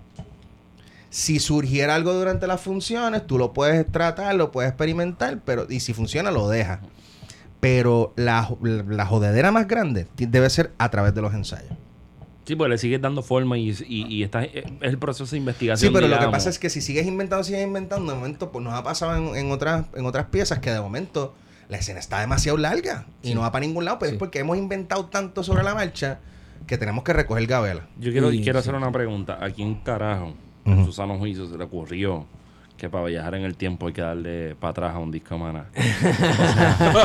Yo creo que eso fue de, eso fue de Mike. Yo, yo recuerdo cuando yo recuerdo cuando yo era yo- o sea cuando empezó eso yo recuerdo que yo era chamaquito cuando corrió un cassette por ahí de los mensajes subliminales Ay, Ah, Claro, cabrón. que tú le das rewind a Maná y salía Yo que me algo yo lo escuché. Satanás Sata- Dancing Satanás, qué sé yo Satanás qué y, y dancing y, y- y, pues vamos a viajar en el, en el- vamos a viajar al pasado con un disco de maná y yo vete para el carajo eh. Está- sí, sí, sí, sí. Esa, esa idea yo creo que fue de, de- de Mike, si no me equivoco. hay- hay un cabrón conocimiento de la cultura popular heavy Es que somos muchos también, somos siete ahora mismo. Y siete que hemos vivido vidas bien diferentes, tú sabes, porque yo, por ejemplo, que tengo pues una noción de la cultura popular un poquito más a flor de piel porque me crié en este mundo. Y me llevó, y más allá de criarme en este mundo en el medio, yo siempre fui presentado y me hacían cuentos con cojones, yo me sé chismes de un montón de gente de los 70 y es porque estaba en el medio de la conversación, de gente que estaba recordando, de momento pues Sí, se sí, el chisme. Y yo pues retuve eso, no se compara con la vida de un, este, de una eh, Lourdes Quiñones, que pues se crió en parte en la iglesia, o Isel, que se crió en parte en la iglesia, que este que pues crecieron viendo televisión, su, su upbringing es completamente distinto al mío, pero no se parece, el, el de Lourdes no se parece al de Mike, ni el de Mike se parece al de Lucien, también somos de, de edades distintas. La, lo más chulo de criarse en la iglesia, como yo, es que sabes cómo exactamente tripiarte las cosas de la iglesia. y cómo- Definitivamente. Cómo, hacerlo de tal manera Que que, le, duela. que le duela más. Que porque duela. Ese, depa- sabes. ese departamento, en ese departamento, se- las más que se destacan son Isel y Lourdes. Pues no es coincidencia, no es Isel Lourdes y un poquito. Tata, pero las más que se destacan son Isel y Lourdes. Porque tú lo que haces es que vas a tu subconsciente y, y- y en realidad, mano, criarse en la iglesia es, es como si te instalara un sistema operativo y tú estás constantemente como que tratando de romperlo, expandirlo un poquito para no estar con esas, esos prejuicios. ci- ciencia y Sí. religión mano. Sí, sí, sí. Cool. Eh, esas, esas ese sistema operativo que te aprieta y tú tratas de salir y romper, pues tú buscas allá atrás, que era lo más que me ofendería cuando yo era bien rajatabla, cuando yo estaba bien metido en la iglesia, que era lo más que, que yo notaba que a mis padres les molestaba o algo así, pues eso es lo que voy a decir. Es una expertise, uno crea una expertise. Mira, Sí. cuando yo, cuando- yo no sé si, yo, yo a veces estoy en un sitio y pienso mil cosas a la vez.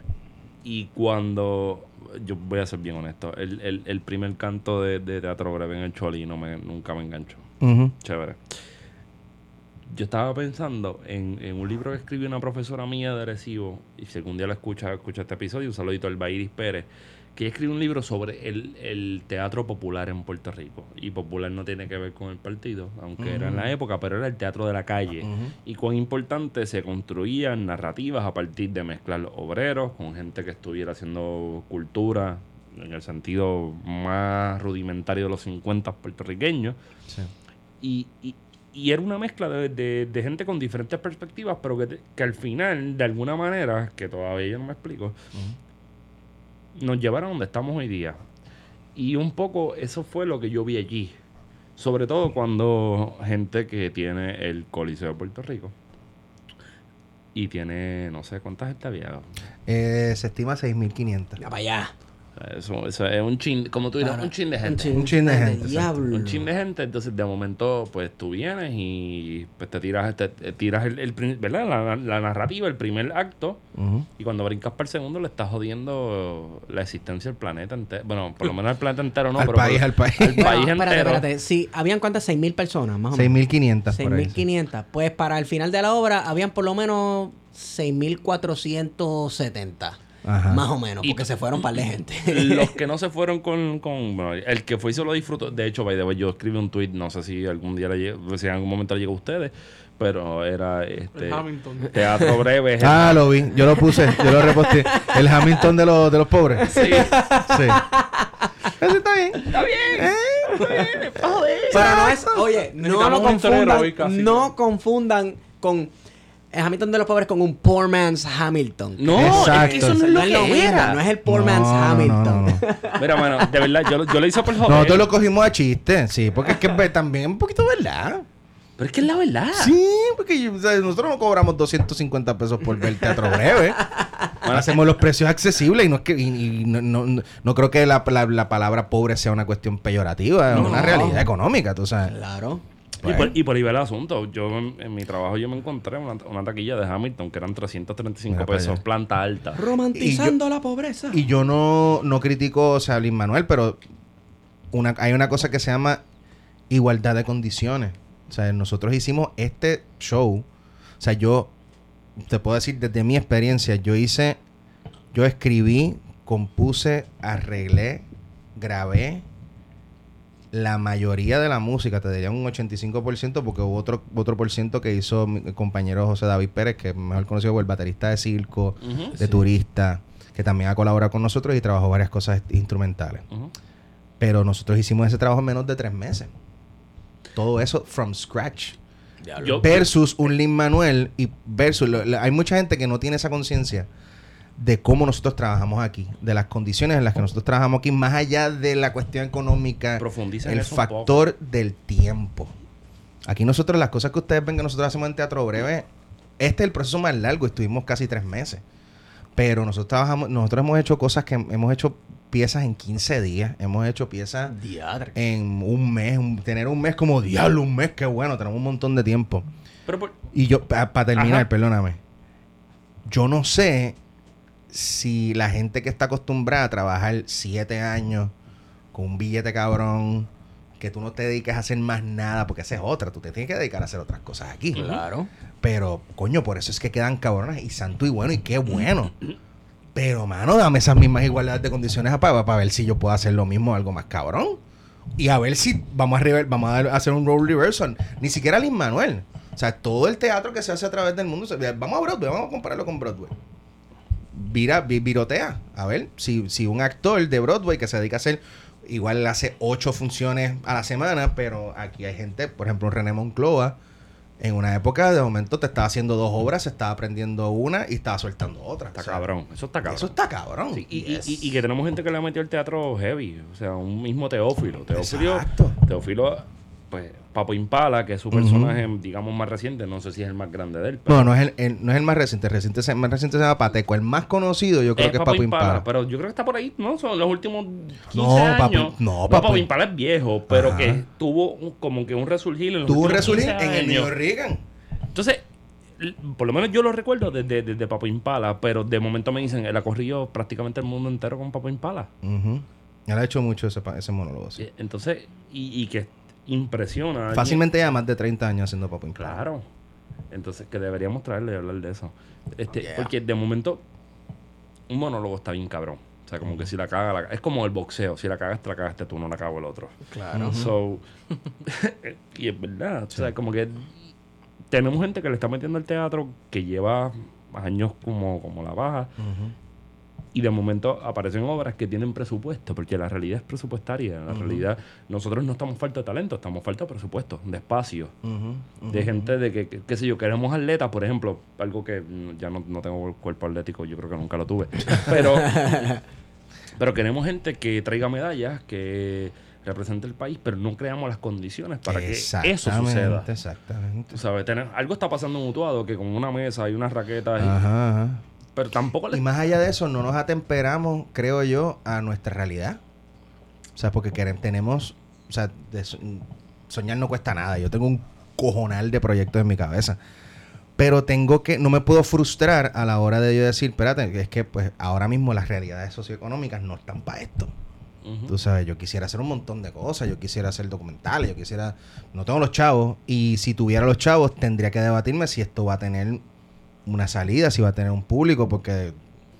O sea, está chévere trabajar para los panas, pero, Pero para después de un está. tiempo, después de un tiempo Sí. es como que... mm, quiero, quiero que, que, mi- que- que salir de esta burbuja, porque las burbujas son cómodas, brother, con cojones, son bien cómodas. Pero la realidad es que es un, es un nicho así, o sea, es una cosita bien pequeña. Eso es lo bueno que ha tenido, de las cosas buenas que ha tenido, pues, esta cuestión de, de nuestra generación, es el buen lado del social media. Tú sabes, de que tú puedes, de que un chamaco te guste o no. Ya estamos en una época de que un chamaco no se tiene que ir de su país para monetizar. Eso es así. Cierto. Y para tener un millón de seguidores, un millón, un millón de suscriptores y vivir de eso bien. Y de que lograr que los medios convencionales publicitarios se fijen en eso. Ahora, hay un downside, que es el contenido. ¿Qué contenido tú estás haciendo? O qué es el contenido que tiene más demanda ahora mismo en, en Puerto Rico, Latinoamérica, Estados Unidos, lo que sea. Que es un contenido, yo creo que a mi juicio banal. Es un contenido porque pues eso es una conversación larguísima. ¿Por qué se dan esas condiciones? Pero no son coincidencias, yo creo. Sobre todo aquí en Puerto Rico. O sea, lo que está pasando a nivel, y que yo creo que esto es el podcast idóneo para hablar de esto, este, lo que está pasando a nivel social no es coincidencia, tú sabes, la cuestión de que estén tratando de cerrar, de, de tratar de minimizar la educación y de verla como, no sé ni cómo carajo la ven, pero yo creo que la ven como una cuestión, Un negocio. como un Negocio, negocio, un negocio, como un punto. negocio, pero un Negocio. para algunos. Es gasto. exacto. Realmente es gasto la palabra. Pero es un negocio para que, que del que se pueden beneficiar algunos. Sí. Entonces, ¿qué queda con los otros que son quizá la mayoría? Pues, mano, tú vas a hacer lo que yo diga. ¿Y cómo yo te puedo controlar mejor? Pues te voy a controlar. Que tú no te eduques, que tú no tengas aspiraciones, que tú no tengas... Esto, y, no- si, y si educas, te tienes que entregar la lógica del, del, del mercado, que es que te conviertes en un consumidor. Tú estás consumiendo una educación que tienes que pagarla. Y que pagarla significa coger un préstamo a 20, y joder, 30, y- 40 años. Exactamente. Pero mira, Porque no hay beca, no hay... Lo más básico, que la universidad sea gratis. Exacto. yo, una- yo hace como 5 años, em- empezando la maestría, apareció una clase de Mabel Rodríguez Centeno, que le tengo un cariño cabrón, y Mabelita tira una clase sobre la vagancia. Wow. Y era un rewind. Empezamos, esa clase empezamos, porque de hecho, eso es lo cabrón. Cuando tú analizas la vida cotidiana, y yo recuerdo que Mabel dijo un día frente a nosotros, yo estaba escuchando radio, yo no escucho radio nunca. Y, y salió una canción de Gran Combo, Y no, más nada. el remake. Uh, el remake Sí. para lo del, lo del banco. Ah, adelante. Exacto. Y ella viene y me dice, y la canción ya no se llama Nada más nada, echa el pa'lante y, y construye una narrativa bien distinta del puertorriqueño. Yo creo que voy a montar una clase con eso. Y de momento, cuando yo- yo me matriculé en la clase, en verdad la clase estuvo bien cabrona, era del siglo XXI al XVII, un poco viendo esas cositas. Pero hay un libro que se llama El elogio a la pereza, de Paul Lafarge. Paul Lafarge era francés, nacido en Cuba, y su suegro era un tipo que nadie conoce, un tal Karl Marx. Caramba. Nadie. Entonces, para joder con el suegro, él escribe este, eh, si quieres te lo envío, está en PDF, está bien chévere. Pero un poco el, el libro lo que le dice, mira, no, no podemos tener una sociedad productivista, tenemos que tener una sociedad que hasta ahí yo coincido, donde la gente haga lo que quiera hacer. Era anarquista en esa Ujú. época. Pero la propuesta de él es el arte en la calle. Si la gente quiere hacer una obra de teatro en la esquina, que la haga. Si la gente quiere pintar, que pinte. Que la gente entienda que se puede vivir de otra forma y que se, puede, y que se puede vivir de eso. Y que el trabajo se convierte en lo que tú necesitas para producir para los demás, no para ti mismo.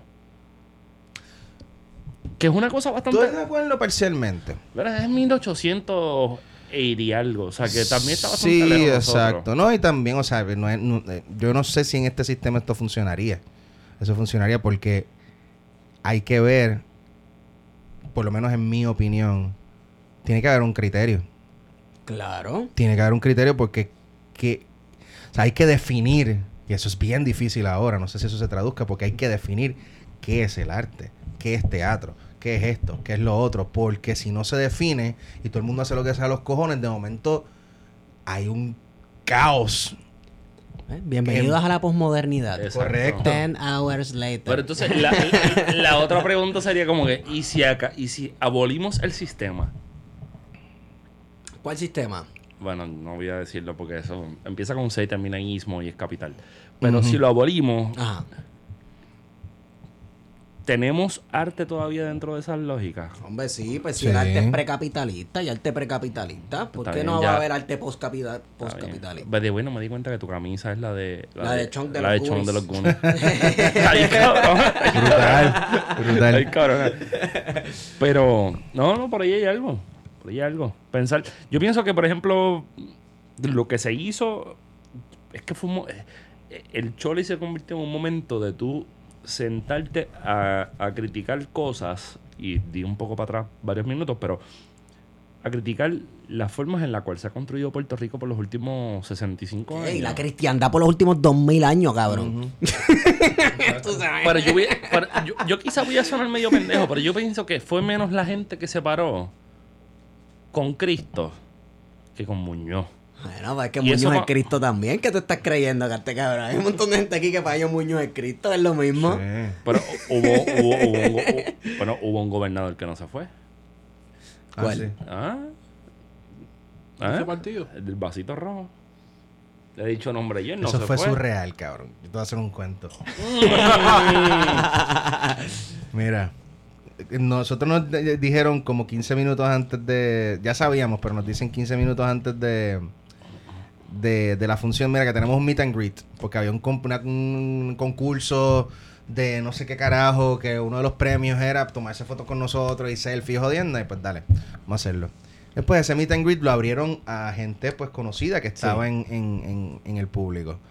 Llegó Ernita, llegó Denise, llegó este, ¿quién más? Qué brutal. Y todo el mundo tomándose fotos y de momento hay una fila. Y en la fila yo veo a Aníbal Acevedo Vila. Qué duro se quedó en la fila, qué duro. En la fila de- del meet and greet. Yo estoy al lado de Tata, la miro y le digo, mira quién está ahí, loca. Y miramos. y después miramos los dos para el lado y está Luis Gonzalo vestido de Luis Muñoz Marín. Ajá. Y se toma, y esto obviamente está clueless, no sabía, imagino que Aníbal no sabía nada. Y se tomó la foto. Y cuando está saliendo Tati y yo al unísono sin pensarlo, ¡que goce! Pero yo creo que, yo creo que se la tripió, la, la reacción de él fue, fue chévere. Porque Yo creo que sí. Él- oye, él se ve que tripea. Pero es que. Pero es que- Si te vas viral. pero es que también, también- Tripea y no viene corta.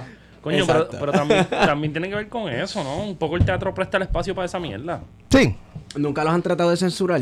Cuando hablan de cosas políticas, nunca les han dicho tal vez presentarse a un lugar. Tienen que ser Sí, no, no, no, no. Hay, en, por ejemplo, en eventos corporativos, no tanto de la cuestión política, porque Ajá. pues tampoco, tú sabes, vamos a hacer todo político, pero eh, sí nos piden pues la restricción de las malas palabras y, Ok. de- y del Y- comentario. Y de la cosa sexual también. Lo que pasa es que ahí, me imagino que sí, lo que pasa es que ahí eh, los que sí te podrían contestar esa pregunta son la gente que escribe.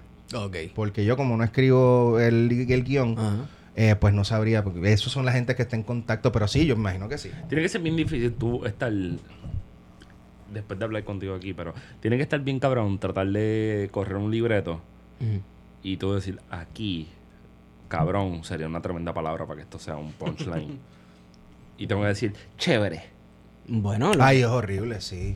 Sobre todo en la impro, en la improvisación, cuando son eventos corporativos así. Que pues tú estás acostumbrado a no, no haber censura, que no es, no es que tú vas a decir la mala palabra por causar la reacción, es que es parte de tu fucking Sí, léxico, tú sí. sabes. Y si causa reacción, cool. Nosotros siempre somos bien cuidadosos de que el, el chiste no sea la mala palabra, que sea parte de... Exacto. Pero si va a ser la mala palabra, vamos a explotarlo de una manera a- casi rayando en lo astracán.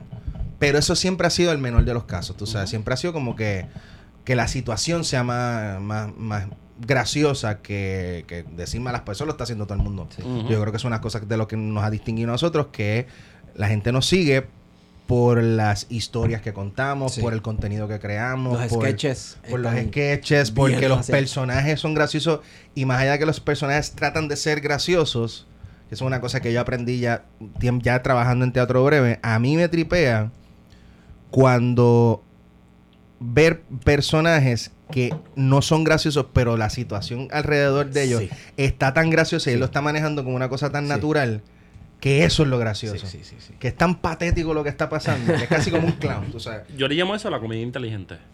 Es el que lo es. Yo pienso, Sí, sí. a las millas pienso eh, Mel Brooks. Sí. Mel Brooks, sí.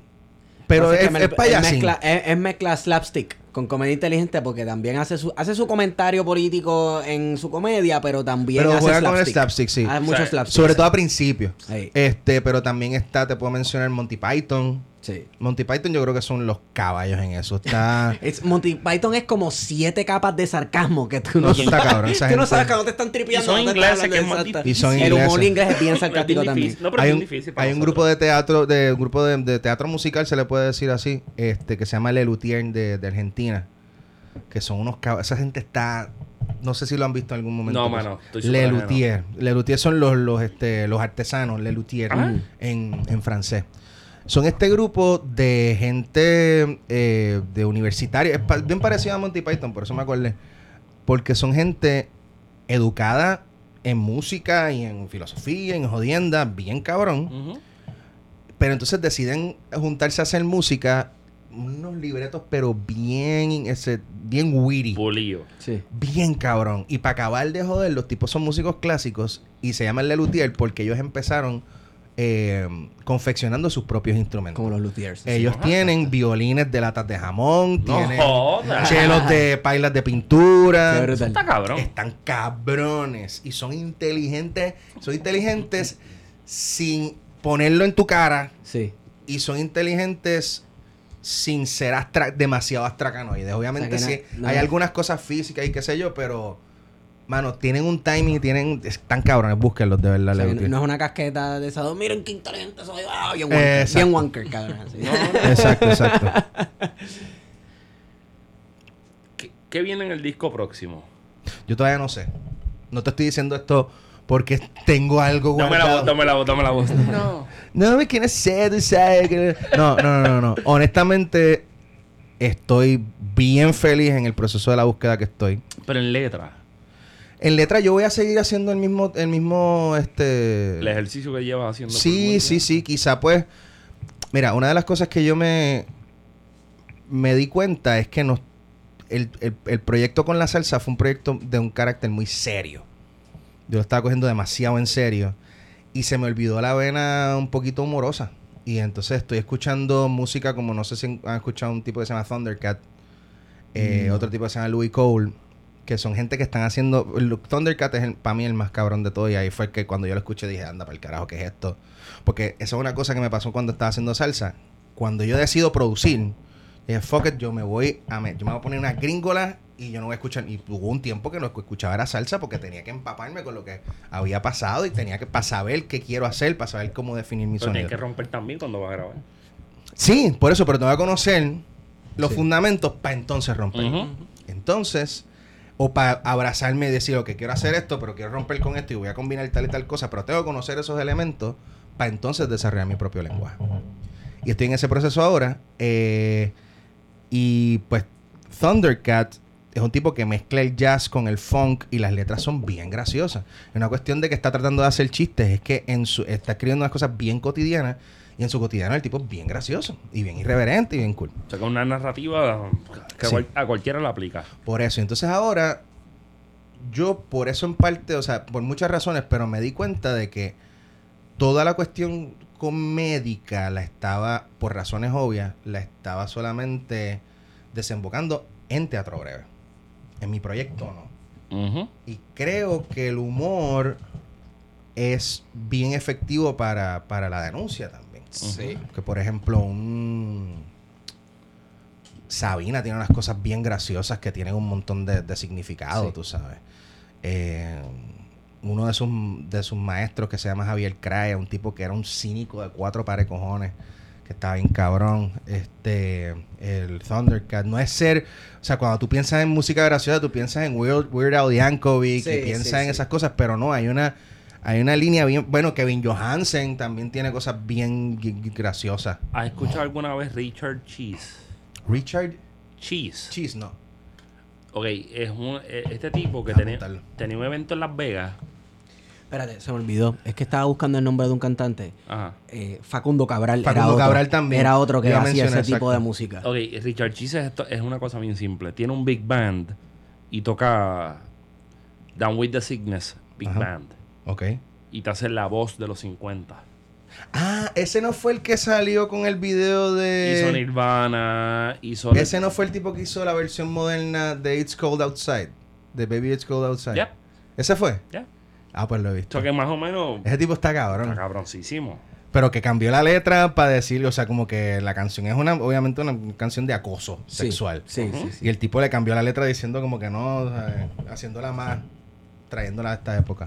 Imagínate una canción, tú escuchas trompetas, trombones y de momento sale él y hace, le tira un corte y hace People equal shit.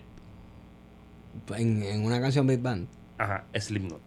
Ah, Ya. es que yo no era fan de Y entonces de momento te marcan el viajecito. O sea, un poco.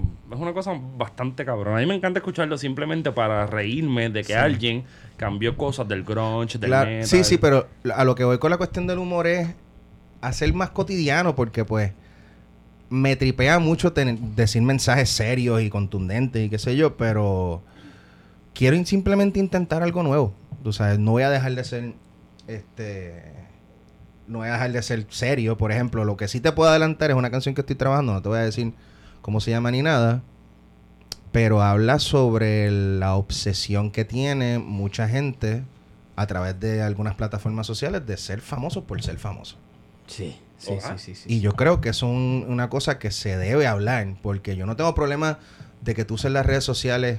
Igual tú puedes hacer las redes sociales lo que sale los cojones, tú puedes hacer con tu vida lo que te salga los cojones. Yes. En mi opinión, porque he visto mucha gente que trata de ser famoso por ser famoso y después se pillan, se pillan, se convierten presos de su propia fama. Y no o- saben qué hacer con su vida tampoco, de o, luego. o se convierten presos en su propi- de su propia fama o simplemente intentan tanto que, que, que, que pues, se vuelven locos. Son unos tryhards. Exacto. Sí. Pero entonces, si tú usas las redes sociales como otros compañeros, aunque tú no estés de acuerdo con el material, el contenido, pero lo usan como tratar de, de ponerse visible para detrás de esa visibilidad hacer otro contenido, Ajá. pues yo creo que eso es esa es una de las de, las- de- de los fundamentos. Hablas las como que, el, eh, que las redes sociales sean el, la herramienta y no el Pa' decir- objetivo. Estar aquí por exactamente. estar aquí. Soy, soy Exactamente. Instagram famous. Exactamente, porque antes, antes de las redes sociales, cuando yo estudiaba en, en la universidad, la gente quería ser artista. Quería ser artista. Entonces, los que sí queríamos ser artistas, querían ser artistas para salir en novelas en Televisa, Ajá. y salir en las revistas, y salir en, en- en shows de televisión. Ese era el referente. Que de ahí a la gente que quiere ser influencers no es mucha la diferencia. No. Lo que ha cambiado es el término. Y, y Fire Festival. Exacto. Es- está, está cabrón. Este, por ejemplo, cuando la- esta gente quería ser artista, entonces los que sí queríamos ser artistas, que queríamos vivir del arte, ahí nos adjudicamos el término de obreros del arte. Nosotros no somos artistas, somos obreros del Sí, arte. no es lo mismo. Es una terminología pendeja, pero sí nos No, separaba no, un no está- no es pendeja. La. Porque Sí. indica, indica el, término obrero indica que ustedes están haciendo una labor y que ustedes están Ujú. haciendo Con una aportación y es, Conciencia y de clase. con con conciencia y que es algo diario y que ustedes están conscientes de lo que están haciendo. Sí. Exactamente. Pero entonces ahora ya eso se, se volvió, volvió a ser artista porque ya la gente quiere ser influencer. Sí. Entonces, la mayoría de los influencers, como vimos en el Fire Fest, en, en- en el documental de Fire Eso Festival, fue un Qué buen desastre. gancho. buen los gancho. que quieren, lo que muchos de ellos lo que quieren es ser famosos por ser famosos y, y- y vivirse la vida de la película que yo no me la he vivido, pero yo he estado bien cerca. Bueno, lo de los Grammy. Eso es embuste. Y Todo eso es Y embuste. el Diva Trip, el Diva Trip. Estás en el Diva Y Trip. estás en el diva trip y estás en el diva trip de un mundo que no existe, que existe en tu cabeza y se, y se prefabrican. Es como tú ir, por ejemplo. Y en el mundo de los perfiles verificados. Ajá. Oye, ve, pero nosotros estamos sentados con una persona que fue nominado al Grammy, que es actor, que es comediante, que es teatrero y es todo eso. ¿Y por qué a ti no te han dado verify en Twitter o en Instagram? Porque no tengo 10 mil, cabrón. ¿Cómo? Eh, ¿Tienes que llegar a los Tienes que 10,000? llegar a los 10 mil. Yo tengo una misión. campaña. Yo tengo una misión. campaña. Yo tengo una he visto gente con menos followers y tienen... Silverio, aguanta. Sí, no, pero hay, hay, lo que pasa es que hay algunos, por ejemplo, yo tengo una compañera actriz que tiene menos, menos de 10 mil, pero como hizo un guiso con una compañía que le pedía a los actores estar Mm. verified, pues entonces hay, hay unos mecanismos que tú puedes hacer. O sea, y, el, prole- y el Ah, problema es que Juanpi no mide 6'5, Ujú. no es blanco, ni tiene los ojos azules. Eso es todo. Pero por dentro estoy más bueno de lo que tú acabas de decir.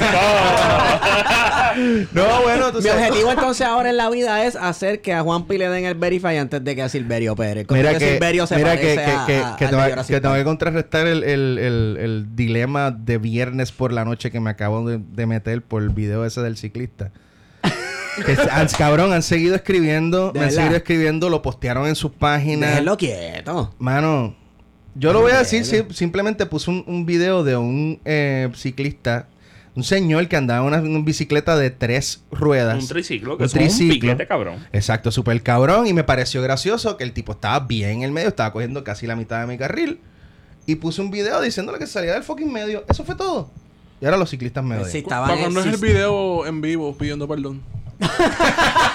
¿Dónde? ¿Dónde? Mientras ¿Dó- estaba, ¿Dónde? mientras estaba aquí al principio estaba diciendo qué carajo voy a hacer con esto. Pido perdón, no pido No perdón. vas a pedir perdón. No, no, no, lo que hice fue quitar el video para que no para que no subiera Mira, igual este, la... Empezó a traer cola. De nuevo, Sí, sí, vamos, sí. vamos a, es que vamos a terminar como empezamos. El, el ciclista, al igual que el motociclista, al igual que el que guía un carro y el que anda a caballo. O el gallero. Ah, ah, o el gallero. No, el gallero no, porque el gallero no se monta en un ¿Tú te gallo. imaginas un gallero paseando un gallo en la carretera? Porque puede, Ah, porque bueno, es puede, ilegal. puede, puede. los peatones en general. Todos tienen una responsabilidad y en la carretera hay una regla para todos. Hay una regla para los peatones y a los peatones se les dice que tú estás en este lado de la calle, tú supones que camines mirando para este lado de la calle. Exactamente. Así que no hay excepciones ni para triciclos, ni uniciclos. Menos ni... en Manatí que en las piñas, Ajá. que tú sabes dónde es. Sí. eh, el tipo que anda en, bici- en bicicleta va en contra del tránsito. Sí. Eso, esos son la gente de Manatí. Los de Vega Baja no hacemos Nosotros de Manatí somos especiales guiando. Mira, yo creo Eso. que... Coño, cuando saques el disco, antes de sacarlo, si te atreves, ven para acá Dale. y habla. Yo primero no, yo creo que la, la estrategia no va a ser sacar el disco. Va a ser sacar sencillo. Ah, mira, Bad Yo Bunny. creo, exacto, sí, papi. Lo que pasa es que es que también, ah, eh, más allá de Bad Bunny, es que hay una realidad económica. Tú sabes, los discos no se pagan solos y, y, por ejemplo, los dos discos, los dos primeros discos, bueno, los dos únicos discos que he hecho, me los he pagado yo de mi bolsillo. No Y he está hecho, cabrón. No he hecho GoFundMe, no he hecho nada, no he tenido auspicio. Está cabrón. Y entonces ahora quiero cambiar un poquito la táctica de ver cómo va a ser un cambio, porque va a ser un cambio drástico. Eh, quiero ver este cómo la gente reacciona. ¿Qué es eso? No sabemos qué. Chimeo ahí extraño. Nunca sabemos. Es un chimeo sabemos. extraño. No es la primera vez, no es la Este, primera No es vez. la primera, no es coincidencia. Quiero ver cómo la gente reacciona, quiero ver cómo la gente absorbe y pues también económicamente pues hacer un disco es, es costoso. Con disco completo. ¿Qué es esto? No Tú puedo, me no puedo ignorar. Está bien, pichea, No sigue, puedo sigue. No puedo seguir, cabrón. Esto es difícil. Esto es CBD. Sí, sí, de momento estamos hablando y estoy hablando de una cosa bien profunda de mi futuro y ve. Coño, pero, pero. Yo quiero pensar que de aquí por lo menos dos años más. Corrieron siete singles. Be- Be- Benito, Bad Bunny, toda esta gente tiene como 25 singles. Ujú. Esto es un poco. En menos de dos años. En menos de dos años. Pero Sí. Benito sacó un disco ahora en diciembre. Que Está- todos los meses saca algo. Sí, Ah, Está cabrón. Pero si tú vienes con algo que, que como, y estoy casi citándote, la cuestión afrontillana, afrocaribeña, con un par de cosas más, yo creo que esa propuesta hace falta. Yo también, por eso la estoy en parte haciendo. Este, y también la idea que yo tengo en mi cabeza no deja de ser salsa. No, no va a ser salsa convencional como la conocemos. Pero la salsa en su base es literalmente la base rítmica afrocubana Ujú. con elementos de otros géneros que estaban pegados en ese momento, que si el big band, que si el jazz, que si el swing, que si el bugalú que vino antes. Y entonces, eso es lo que todavía estamos descifrando el chimeo. Sí, Sí, ya, sí, ya, sí, ya, ya, sé. ya, ya. Ya sabemos, Soy ya, yo- ¿verdad? No, en la mesa. En la mesa, ¿verdad? Sí. Una mesa a los 50. Sí, imaginaba. Imagínate. Y entonces, Es en- y en esencia, yo estoy haciendo eso mismo. Yo estoy haciendo eso mismo. Yo estoy cogiendo la misma base, le estoy metiendo, en vez de la cubana, también le, estoy- le quiero meter elementos de, plen, de bomba y de plena quizá.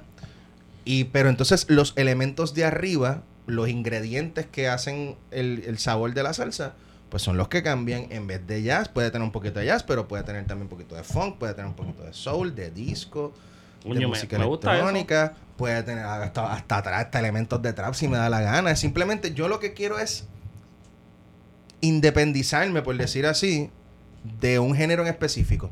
De que la gente no pueda decir que igual me puedo tirar un tiro en el pie, pero no me importa. O sea, yo quiero hacer música que cuando la gente la escuche, digan, esta es música de Juan Pablo Díaz. No que si esto es salsa, esto es este house, esto es Sí, trap sí, mezclado con esto. No me interesa. O sea, por ahora. Este, y estoy en esa búsqueda, la estoy pasando súper cabrón. Yo espero que la gente esté ready para eso. Yo también. Porque si no están ready como quieras, de aquí a 20 años probablemente estés vivo. No va a estar Probablemente. Coño. Estoy jodiendo, es catastrófico. pero, bueno, pero algún día nos vamos a... 55 se supone que tenga. Algún día nos vamos a sentar y vamos a decir, mira cabrón, yo creo que ese disco estaba más adelantado tiempo. Todavía yo to- quiero, yo sigo pensando que hay gente que produce una cosa porque su cabeza y su espíritu, estoy haciendo comillas al aire, les dijo que era que eso era lo que había que hacer. Sí. Este, qué sé yo, mano. En mi- eh, ahora mismo no me llegan discos que estuvieran ahí, pero el de, el de Beach Boys para mí, el de los animales, Ah, Pet sí. Sounds. Pet Sounds Pet para No, mí. ¿tú has escuchado Cortijo y su máquina del tiempo? Eh, no, Eso está cabrón. Eso todavía el sol de hoy está adelantado. Y es un disco que Cortijo hizo en el 74, cabrón. Pero escúchalo lo más pronto que puedas. Y me tira. Cabrón, es una cosa, es una cosa literalmente increíble. De ridicu- verdad. ridiculez. Sí. Me pasa con, o sea, me transporto con Bambanqueres, pero Bambanqueres con, con, con, con Que los mismos, Rubén. los mismos, este, yo estoy en esta entrevista, los mismos eh, parientes de Cortijo no, no pueden describir al sol de hoy qué carajo él estaba pensando, qué carajo él tenía en su cabeza cuando hizo ese disco. Una cosa cabrón. Oye, y a motivo de cierre, porque estamos cerrando ya. ¿Qué pasa los martes en tu, en tu Instagram? no Mira. lo esperaba. No, no lo esperaba. Es que eso ha sido un fenómeno completamente, bueno, fenómeno entre comillas inesperado. Hubo un, yo, yo traté de hacer primero, mi primer proyecto piloto se llamaba Navidades Ofensivas.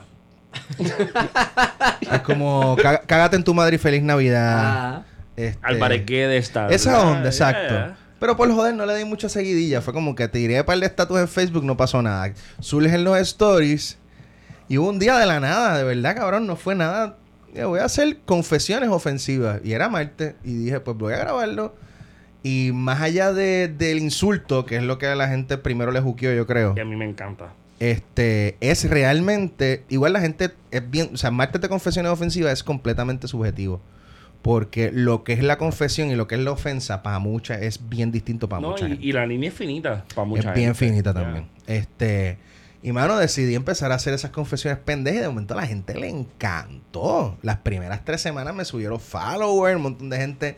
Lo nítido, que lo, lo cabrón que tiene, más allá de la, de, de la cuestión de la confesión, es que después yo como que abro el micrófono para que la gente haga su confesión. Y eso también yo creo que eh, es parte Los del... integra, sí. Los Sí, integra, es parte del engagement. Tú sabes, al punto tal de que es como que hay gente que yo dejo, o se me olvida, o que me, me envían videos que no son tan buenos. Yo no censuro a mucha gente, pero hay gente que hay que censurarla. este. No sea, no sea, no sea Sí, un- no. sí, filtro, sí. un filtro. Es un filtro, puñeta, porque es mi fucking canal. Yo pongo lo que a mí me saca los cojones. Y entonces hubo gente que me dice, ah, no me pusiste. Yo, "¿Pero qué?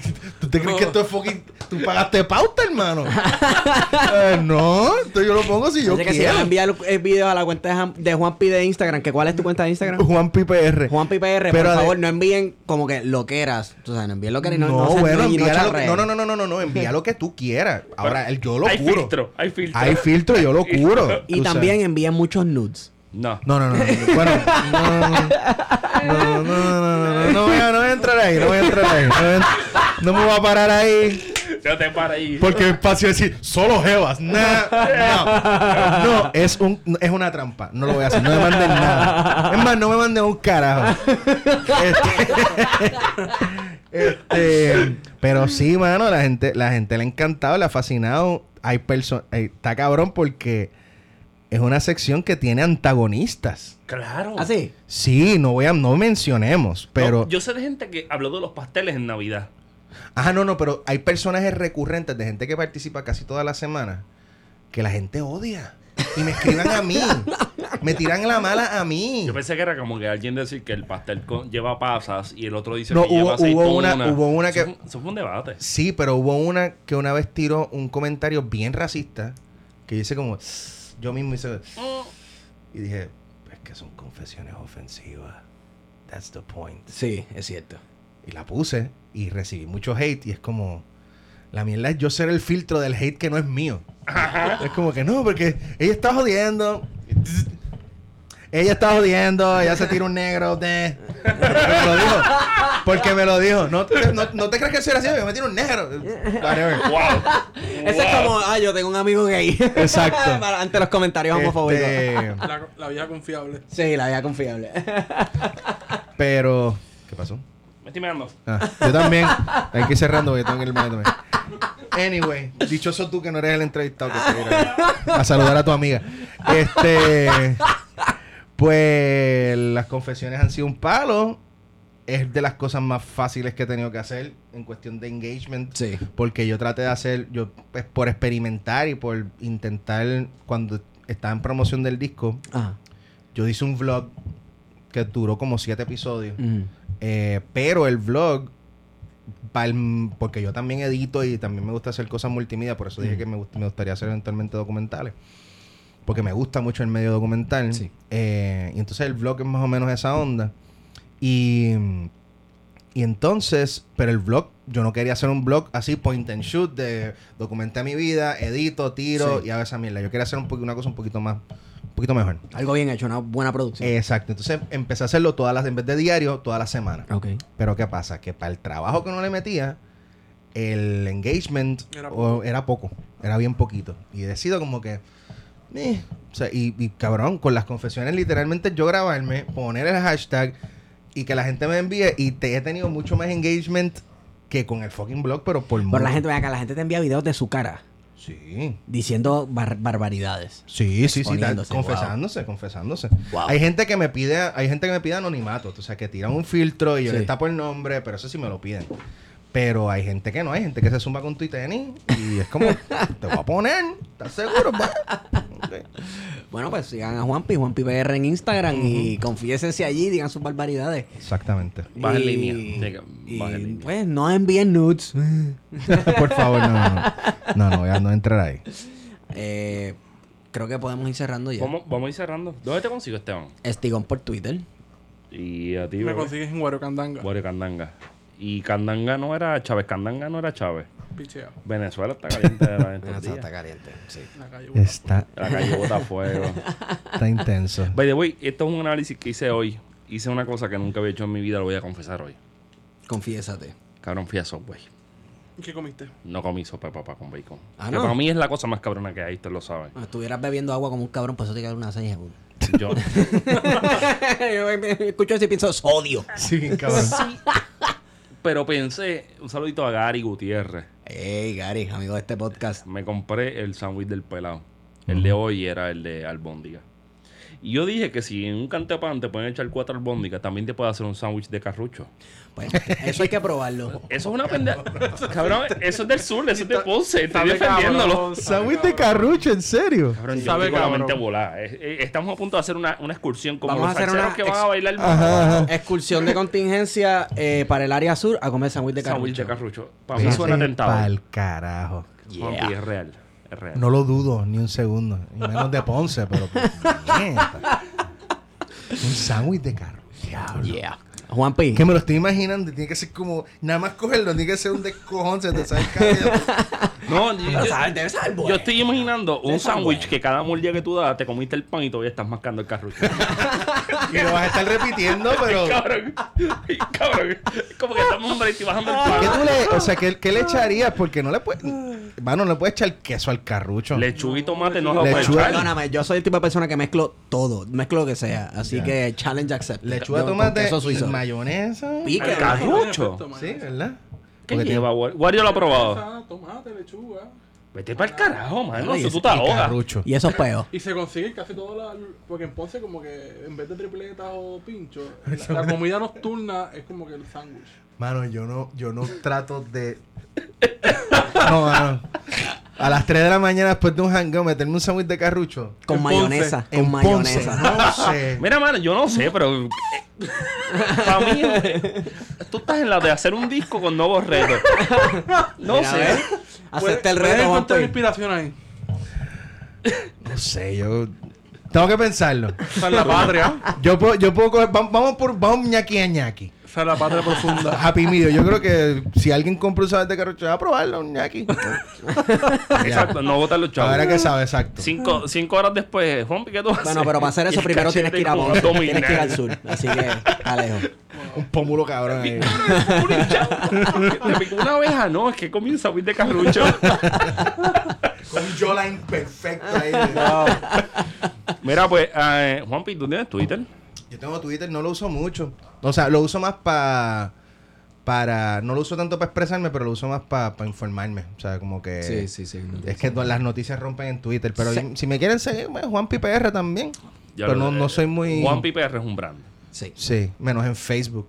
Yo no soy Juan PR porque lo tenía un mexicano. Y tú puedes, ir- tú puedes hacer el tour de comprarlo y qué sé, pero todavía no estoy tan famoso, así que. todavía, todavía, todavía. Bueno, a mí me pueden seguir arroba phto. Fue todo. La historia no la voy a contar. Y, coño, Juanpi, gracias. Gracias a ustedes. Gracias por estar con nosotros. Recuerden seguir a Juanpi en todas sus redes y vamos a ganarle ese Verify, carajo. bueno, hemos Pensé que sido... iba a decir verifying. Y yo, ¿por qué un no, el verifying? Verify, Verify, Verify. Sí, sellito azul o muerte venceremos. Exacto. bueno, hemos sido con ustedes. Plan de contingencia. Не виделись мы с вами, друзья, давным-давно. Забот у нас немало, и дел полным-полно. Но для чего придуман когда-то телефон? Давайте созвонимся, пусть нам поможет он.